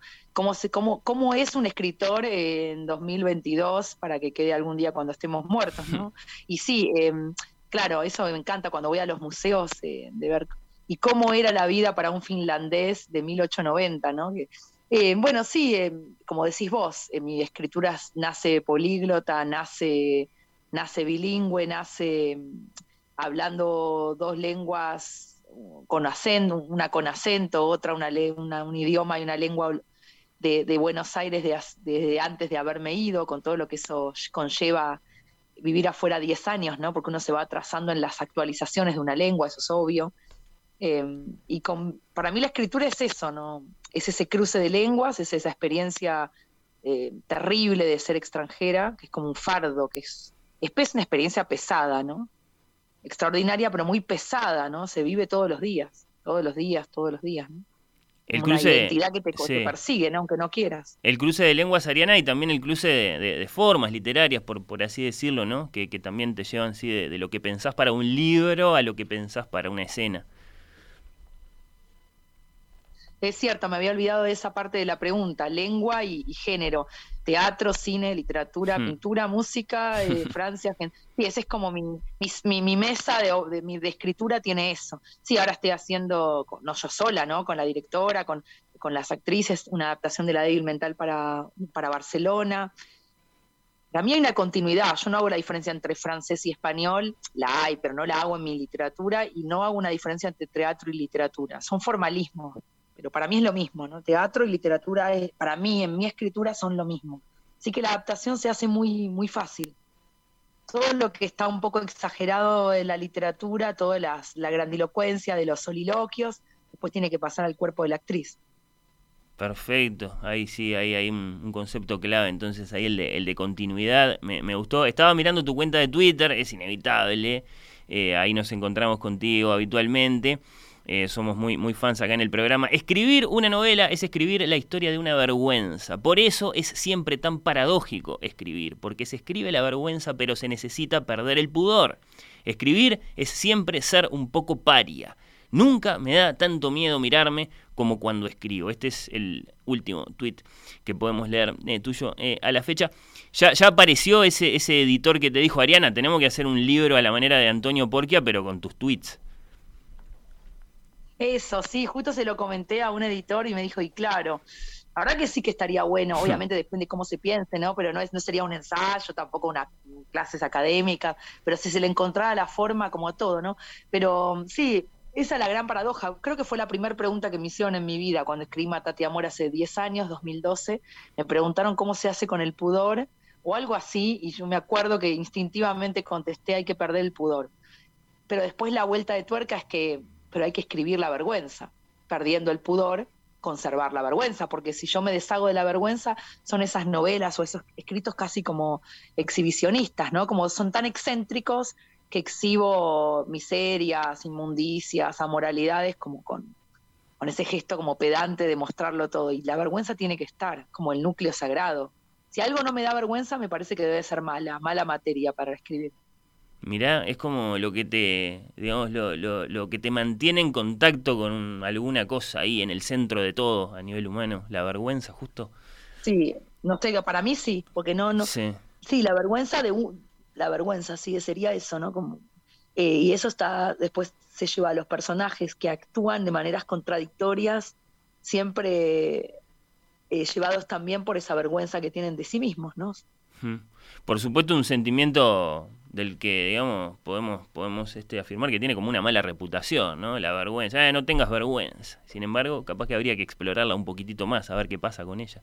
Eh, claro, es cierto. Sí. sí, porque mi editora de anagrama, es Silvia Cc, que yo le dije, quiero escribir la próxima novela vengándome de todo, como una especie justiciera, como armada, con cinco pistolas eh, al western en la mano, y ella me dijo, pero fíjate lo que me, me estás hablando súper avergonzada, vos, de lo que me estás hablando de la próxima novela, sentís como miedo, como vergüenza de vos misma, digo, sí es cierto. O sea que tiene que haber ese, esa idea de pegar tiros al aire y muy, pero también conservar eso, ¿no? Qué asco mm. uno mismo, ¿no? Eh, esa, es, esa es la novela sobre la violencia en el matrimonio de la que hace adelantado por lo menos eso, que capaz que se trata de eso. Sí, viste que, claro, tal cual, uno piensa que se va a tratar de eso, son pistas, como mm. uno piensa que, pero hasta que uno no empieza a escribir resulta que ni idea, ¿no? Hay que estar ahí en la, hay que entrar en la escritura, en ese, hmm. hay que entrar en esa noche, hay que entrar. pero sí, sería esa novela. Bueno, está. Eh, con Twitter, por otra parte, tenés tus contradicciones, ¿no? No, no te simpatiza en general, te pasó aquello de que te bloquearon por escribir el título de, tu libro, eh, Mátate Amor, porque supuestamente promovía el suicidio, una medida que por supuesto después contestaste con una, una linda bofetada crítica. Eh, la cuestión es que estás ahí, o sea, tenés tus, tus buenos 16.000 seguidores, tuiteas relativamente seguido, ¿cómo, ¿cómo la vivís esa relación? Claro, eh, ni idea como especialista, viste que hay gente que es, extraño. Sí, es como un lugar extraño, interesante y extraño Twitter, ¿no? Hay gente que tiene millones de seguidores o miles y miles, pero lo que dice no importa mucho o no interesa tanto o no, no, se, no se retoma en ámbitos de discusión. No sé, hay gente que sabe mucho y es muy experta y hace lobby. No sé, no sé, no sé. Em, siempre es como la inspiración. Para mí es como una continuidad de la escritura Twitter, como todo lo que cuando escribo, sobre todo son reflexiones en general sobre lo que me pasa al escribir. Y todo eso, digo, ¿dónde va? Podría ser un libro o a Twitter. Digo, bueno, Twitter es más interesante. Por esto, porque después me lo preguntas vos, me lo preguntan en una universidad, en una ciudad de cualquier lado. Así que sí, Twitter lo uso como el cuaderno de al lado del, de, la, de la novela, ese que va como un ping-pong con lo que me pasa cuando escribo, ¿no? Y me parece súper interesante, pero no sé mucho más. No, está, me, han puteado poco, me podrían haber puteado e insultado mucho más dentro de todo, ¿no? Como trato de no ser demagógica, que es difícil. Eh, bueno, eh, sin duda, digamos que, que, que, tuiteas sin pelos en la lengua, como, como se dice eh, tradicionalmente, eso seguro. hoy, hoy me salió decirte Ariana Harwicks, hija de los sofistas de Erasmo, del Marqués de Sade. Capaz que no te ofende, capaz que sí, no sé, vos, vos me dirás qué te parece. Sí, eh, son los, los maestros de uno. Va, yo estudié filosofía, no terminé en la UBA, en la Universidad de Buenos Aires, pero mi gran formación, como la de todos, creo, siendo adolescente, joven, la juventud, uno se inclina con voracidad y con veneración hacia ellos que estás nombrando, em, hacia los filósofos, sobre todo los filósofos así oscuros y, y más sangrientos y más eh, rebeldes de la historia, entre otros escritores, de Sade, así que no me ofende para nada en absoluto, ¿no? Es que lo, es lo más difícil de todo, es lo que más me pregunto, ¿cómo se hace para no, no hacer libros domesticados, para no hacer libros... ¿Cómo se hace? ¿Cómo se hace? No solo por el mercado, ¿cómo se hace para esquivar todas las trampas de una época? Es difícil, ¿no? Pero es como la única ecuación que cuenta, porque todo lo demás son libros que sabes que antes o después van a estar muertos. Entonces, ¿cómo salirse? Es difícil, difícil del hecho de que como sos mujer te amontonan como si fuera una mujer es lo mismo que otra. A la vez que no es que digo que no soy mujer, pero para hacer que la literatura sea más que eso es difícil. Hmm. Bueno, acá tengo eh, Degenerado, que es tu último libro publicado al, al, día de hoy, es de anagrama, este se consigue fácilmente en librerías de, Montevideo, eh, por, por fortuna. Eh, a ver, ¿cómo te pregunto esto? Dicen que Dostoyevsky, Ariana, mientras estuvo preso, aprendió algo que a todos nos cuesta aceptar, que es que aún los asesinos y los violadores pueden ser generosos y valientes, ¿no? Que es una de esas cosas bien, bien, bien difíciles que encontramos a veces en las novelas de, de, de Fiodor. Te quiero preguntar, ¿de qué se trata lo que haces vos? con tus personajes, con personajes como el de Degenerado. Se trata de humanizarlos, de comprenderlos, de simplemente ponerlos en escena, ¿no? Hablemos en, términos de teatro, ¿por qué no? Para lograr que la obra se sitúe de un cierto modo ante la realidad, digamos, la, misma realidad en la que vivimos todos, ¿no? Que, claramente no tiene una única cara, tiene, tiene muchas caras y bueno, está, y algunas pueden ser así eh, siniestras. Contanos, contanos por favor por, por, qué, eh, por qué escribiste este libro. Claro, sí. Em, bueno, es una excelente formación eh, eh, estar en la cárcel, ser prisionero para escribir, ¿no? No digo que haya que pasar por ahí, pero bueno, de ello dan cuenta todos, ¿no? Montecristo, bueno, Oscar, bueno, Oscar Wilde, Dostoyevsky, pero tantos Cervantes, tantos otros, tantos, tantos que han pasado por la cárcel, ¿no? Eh, bueno, que han sido prisioneros, no para hacer apología de la desgracia, pero es una obviedad, pero sí como que es una de las grandes escuelas para escribir, ¿no? Em, porque ahí está todo, un reducto donde está todo. Y ahí es una novela en sí misma esa experiencia. No, y que antes de, venir para acá, de venir al Zoom, pensaba de lo que pienso siempre. Para escribir, mi única máxima o el único axioma que tengo es, hay que ser capaz de concebirlo todo, imaginarlo todo, soportarlo todo, pensar todas las opciones. ¿Qué es un ser humano? ¿Qué puede ser un hijo? ¿En qué se puede convertir una madre? ¿Qué es deseo entre dos personas. todo todo concebirlo, pensarlo todo y que todo sea posible, como lo que decía Dostoyevsky justamente mi frase de cabecera de mi adolescencia, incluso aunque no existiera Dios, todo está permitido. Exista o no exista Dios, todo está permitido.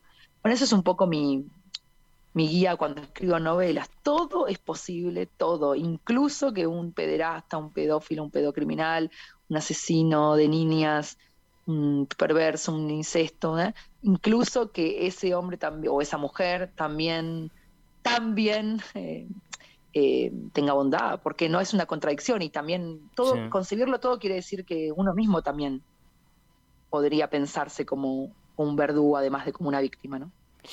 Una ficción. Que para la escritura. No, para la escritura me parece que no hay otra forma. De la otra, de la otra forma no me parece interesante escribir. Claro, está. Sí, sí, te voy entendiendo. Una, una ficción tenemos acá cuyo protagonista, en primerísima persona, es un hombre acusado de violar y matar a una niña. El que habla es el acusado, el que habla es el pedófilo. La que habla es la, la mente aberrante, bueno, así pasada de rosca, violenta, ¿no? De este, de este hombre. Eh, por ejemplo, mientras se desarrolla el, juicio al que es eh, sometido. ¿Qué, te pasa a vos a nivel humano, digamos, con un, con un viaje como este? ¿no? Escribir, pensar, seguramente muchas horas desde la primera persona de una mente como esta. No, creo que me vayas a decir lo disfruto. Eh, bueno, que escribir es salirse de, la vida, de la dimensión de la vida. Escribir es como dar ese, ese, ese gran salto hacia otra dimensión. Entonces, es una obviedad, ¿no? Pero digo, cuando, porque cuando pintás queda más claro, cuando escribís no se pareciera que la escritura es más, está más apegada a la realidad que la pintura o la danza, o siempre es como está ese equívoco, si estoy pintando es para no, si una flor es para no, que no importe la flor, sino la, pintura de la flor, entonces escribir ya es otra cosa, esas palabras pedocriminal, violencia, abuso, son palabras de la ejecución de la vida, usamos en tribunales, pero en la escritura el salto es ese, que es otra cosa. Entonces no tenía un apego con la realidad, no, vi muchos cuadros y estuve, tardé cuatro años porque estaba escuchando todas las los discursos de los dictadores en alemán, en idiomas que no entiendo. También vi muchos juicios, así que sí hubo que meter la cabeza en el, en, la, cosa más abyecta que puede haber, ¿no? Em, los, juicios, los juicios de, asesinatos, cómo trata el verdugo, el asesino a su víctima, a veces la, llaman por diminutivos, los gestos que tienen, cómo se defienden, pensar ese mismo tipo cinco minutos antes, esa es la novela. ¿Quién era ese supuesto, porque no se sabe, hmm. asesino cinco minutos antes? Tres, que paró a cargar nafta, a comprar una coca, a comprar una baguette de pan, a saludar a los padres. Eh, y trasladarlo a él a nosotros, ¿no? ¿Quiénes somos cinco minutos antes de cometer un crimen? No. Eso es lo difícil del ser humano. Una vez que lo cometió es un asesino y tiene que ir a la cárcel y pudrirse, ¿no? Pero cinco minutos antes era una persona supuestamente como vos y como yo. Vos me dirás no porque fue a cometer un crimen, pero cinco minutos antes no lo había cometido, era inocente. Como todo ese tipo de reflexiones de, los intersticios de lo ya dado es lo interesante. Hmm. Eh, bueno, eh, Ariana, mm, sí o sí te quiero preguntar algo eh, a propósito de esto que llamamos la cultura de la, de la cancelación. Vos decís que nadie está salvo de la cancelación, ¿no? Que, por más que uno no sea, vamos a decir, un cantante famoso y entonces está vigilado así por, por los inspectores de la buena conducta, eh, sí sucede que cuidamos muchísimo lo que decimos, ¿no? Influidos por, por ese ambiente, por esa cultura, tal y como se la llama, ¿no? Y que entonces la cancelación es un fenómeno que nos toca a todos. ¿Es así?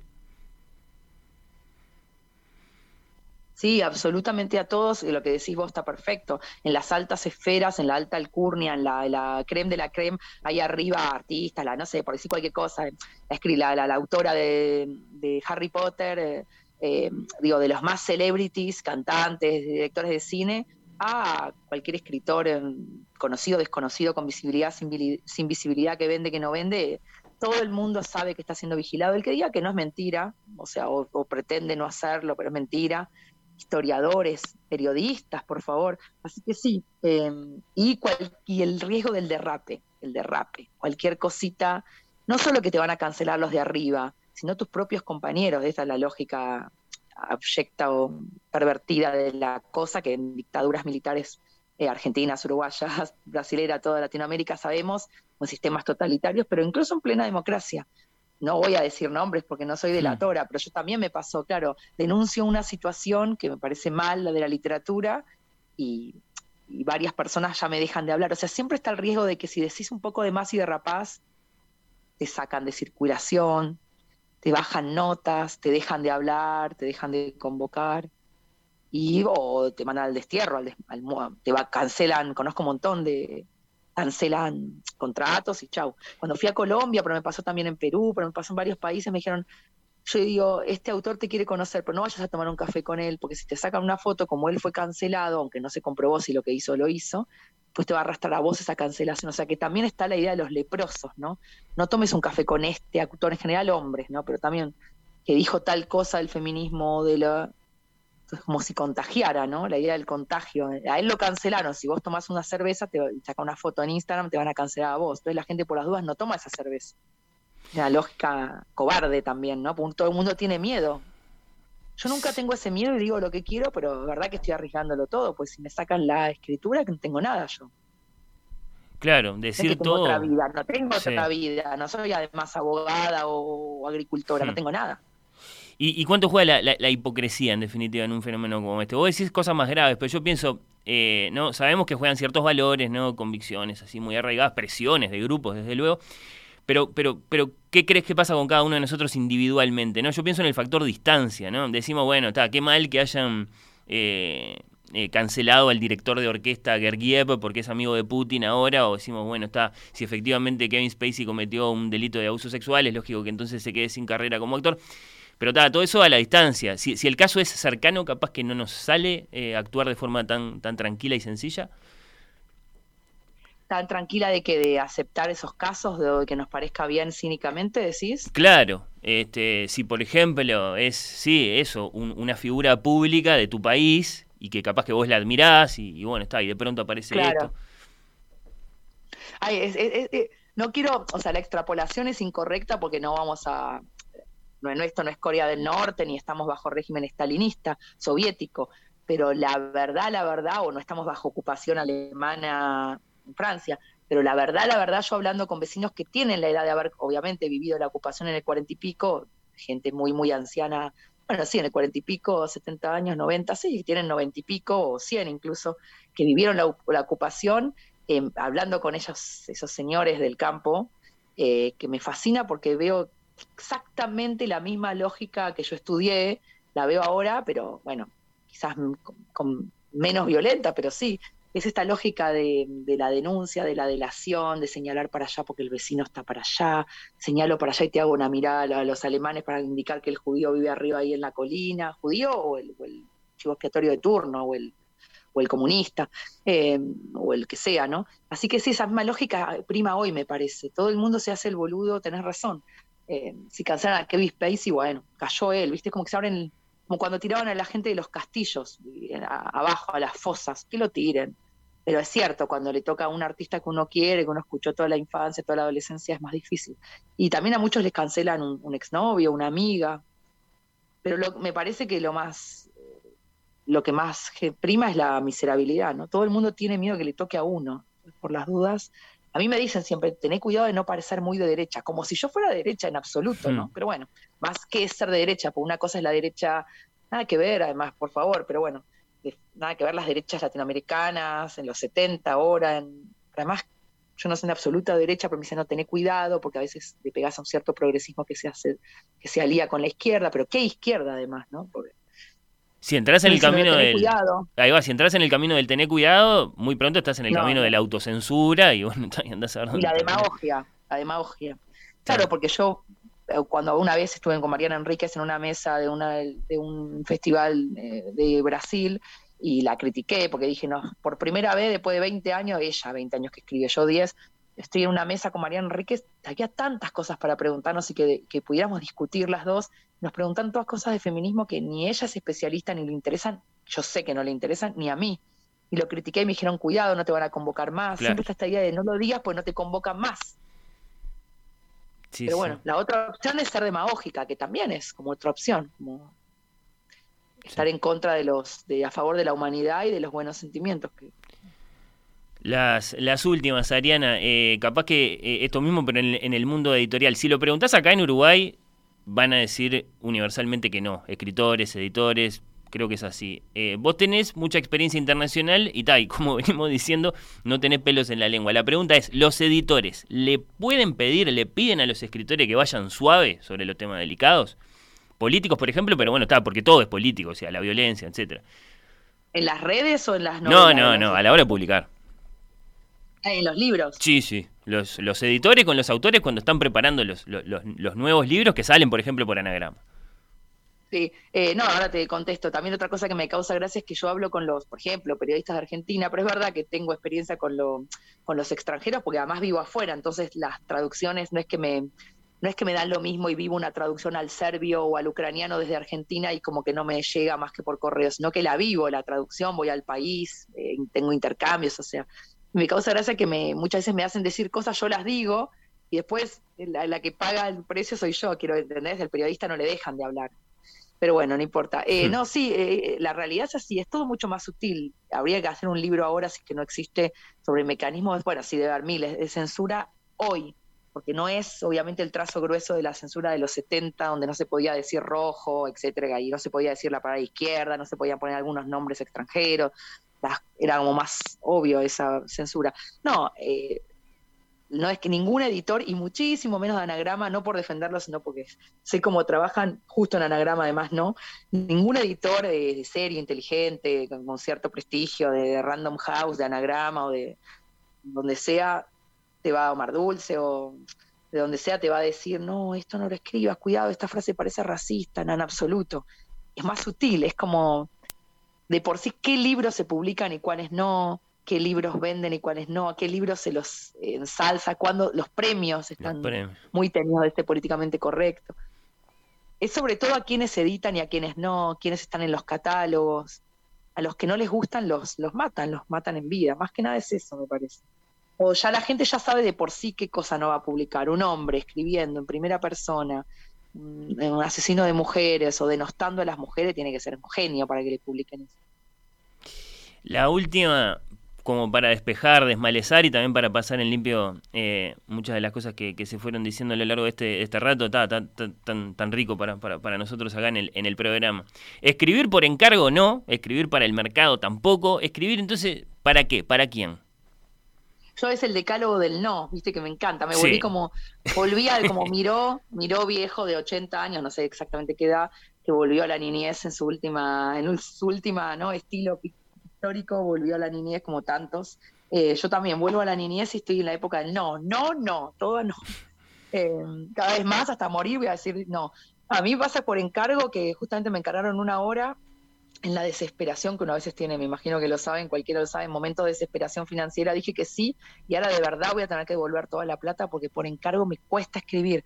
No es que no, no es que no, no sea un oficio correcto, pero yo no puedo, no puedo, no puedo escribir por encargo nada, nada, nada. Y mm, para el mercado menos, sería, ahí sí me daría asco de mí misma. Solo me sale como escribir la novela que tengo que escribir, nada más. Es como un lujo, un privilegio también, ¿no? Quedarse, dar la vida para esa novela que es la que hay que escribir y ninguna otra distracción. Eh, después puedo escribir un artículo pequeño, ¿no? una nota corta, pero por encargo me sale, escribo mal, no sé. Pero entonces, ¿es para vos que escribís? ¿Es para vos misma? Eh, sí, eh, en principio sí, la verdad que sí, para soportarme a mí, como te decía, para tramitar la vergüenza, para vengarme. Como que te decía, digo, ¿qué hago con toda esta rabia? ¿Qué, qué se hace? Como está en el prólogo, en, el preámbulo que escribí cortito de anagrama. ¿Qué se hace? ¿Salir a, a quemar todo? como Más que nada para, sí, para poder soportar, ¿no? La, sí, más que nada un acto íntimo eso, de rebeldía íntimo, ¿no? Con uno, me parece que sí. Bueno. Y tengo que ir a Montevideo o a Uruguay, ¿eh? porque nunca fui, o sea, en el sentido literario, ¿no? Sí, eh, ¿tenés tus, tus escritores uruguayos que, te gustan, que conoces, que, están ahí en tu biblioteca? Sí, tengo, aparte de eso tengo que, sí, o sea, tengo que quizás em, sistematizarlos muchos más, ¿no? Porque estuve hablando varias veces con, con, periodistas de Uruguay y me decían, tenés que leer a tal autora y tal autora. No, no hay una sistematización para mí de autores, más, más del cine sí, pero de autores uruguayos que estén escribiendo ahora. Que tengo que conocerlos más, ¿no? Que tienen que, no sé, me parece que tienen que llegar más, eh, por lo menos a mis oídos, tal vez soy yo, ¿no? Pero no, somos, chiquitos, Ariana, eso está clarísimo. No, no, no, no es fácil que Uruguay produzca una Samantha Schweblin o algo así, no es fácil. Eh, la calidad literaria capaz que está, pero eh, el tamaño de, nuestro mercado y de nuestra proyección evidentemente se... Está, sí, y el mercado elige también países como más eh, íconos, ¿no? Como los... y agarra Europa, agarra dos, tres, y todo lo demás es medio como lo mismo para ellos. Agarra como Dicen México, Colombia, agarran dos, tres países y el resto como si fuera todo lo mismo en Latinoamérica. Algo eso ahí sí. Bueno, tenemos degenerado en Anagrama, vamos a tener eh, en breve la trilogía de la pasión, que integran las, tres novelas que, Ariana publicó por por Mar Dulce en su momento y que ahora las vamos a poder eh, leer juntas. Eh, el salto de Anagrama lo, lo, viviste, imagino, con, no sé, con alegría, como un salto superador para vos. Sí, con, con, degenerado. Podría haber tenido la opción que le dan a todos los autores, eh, o creo, de tener la, trilogía unida, que es una edición hermosa, hermosa para toda Latinoamérica y que para mí sería tanto más fácil. Lo que pasa es que qué hago con todas las editoriales eh, de Chile, de, Perú, de Colombia, de Ecuador, de México, de Costa Rica, etcétera, etcétera, eh, de Argentina. Entonces sería como que, no me importaran los editoriales, las editoriales independientes chiquitas, algunas muy chiquitas, algunas en bancarrota. Entonces, solamente le di los derechos a España para España y Mardul se va a sacar la trilogía para, para Argentina y Uruguay. Me ah. pareció que era lo... A mí no me conviene, pero me parece que es mínima dignidad. Eso también es otra cosa cínica de mucha cosa progresista, que después todos los progresistas se van con las grandes editoriales que me parece bien, pero abandonan a las chiquitas, cancelan contratos antes. Ah, o, sea, las chiquitas se o sea que vos seguís con Mar Dulce, porque ta, ese, ese es un dato que no, lo tenía pasado en limpio. O sea, vamos a poder seguir leyendo, por ejemplo, las novelas que ya te conocíamos en, en, nuevas ediciones de Mar Dulce. Claro, o sea, la trilogía se la dejé. O sea, no, no, cuando fueron venciendo los contratos los fui renovando podía haberme ido y tener esta trilogía, pero me parece que está mal, por más de que las editoriales, los, grandes editores se ríen, se matan de risa. Hace poco estuve con uno grande, grande, grande, editor pesado de la, una de las dos más importantes de España, solo hay dos, así que es fácil saber. Y, se mataban de risas, los recontra chicanean, se burlan de los editoriales independientes, es como tirarle una moneda a un pobre, porque saben que no pueden competir, son tan chiquitos, se los comen crudos, de hecho les sacan todos sus autores son, son topadoras las grandes, se llevan todos los autores y los autores van, hay como una complicidad ahí. Pero bueno, eso también es políticamente incorrecto decirlo, pues como si estuviera tirando tiros a mis propias compañeras, ¿no? Tiene derecho un autor también a irse a una grande. Lo que digo es que es un dilema moral, tampoco es una cuestión simple. ¿Qué haces con las chiquitas? Es difícil, pero obvio que un autor gana más y te dan un, un adelanto enorme en euros, ¿no? O en dólares. Sí, no, claro, o sea, el salto es, es, un salto grande en, un montón de sentidos, así que bueno, está, vos por ahora vas a mantener esta, esta hibridez de que algunos libros tuyos van a estar en, en eh, o sea, en algunos países los lectores te van a encontrar en anagrama y por ejemplo acá en el Río de la Plata eh, lo vamos a hacer en, Mar Dulce, es interesante. Lo ultimísimo del, del nuevo que podemos saber, ¿sale este año? Claro, eso, ese, em, me voy a ir ahora justamente al campo, así ese lugar que es un no lugar porque ni siquiera tiene dirección. Me voy a ir a escribir la novela nueva, así que en cuanto salga, saldrá. Y ahí sí va a llegar con anagrama, es así. Y, ojalá que la podamos charlar juntos, ¿no? Que podamos charlar sobre esa novela más adelante. ¿Ya tiene título? Mm, sí, yo le había puesto perder el juicio, ¿no? Porque justamente yo perdí un juicio, pero así que perder el juicio es por ahora el, el título, ¿no? Que el título es una música, ¿no? Determina una música. Claro. Claro, claro. Bueno, está, sí. Nosotros eh, tentadísimos de, de, leerlo. Eh, bueno, está, vamos, vamos siguiendo eh, tu carrera, Ariana. Te agradezco muchísimo estos minutos, las respuestas, que hayas estado ahí en general. Te, te mando un abrazo y hasta cualquier momento. Sí, eso. Muchas, muchas gracias y nos vemos y un abrazo.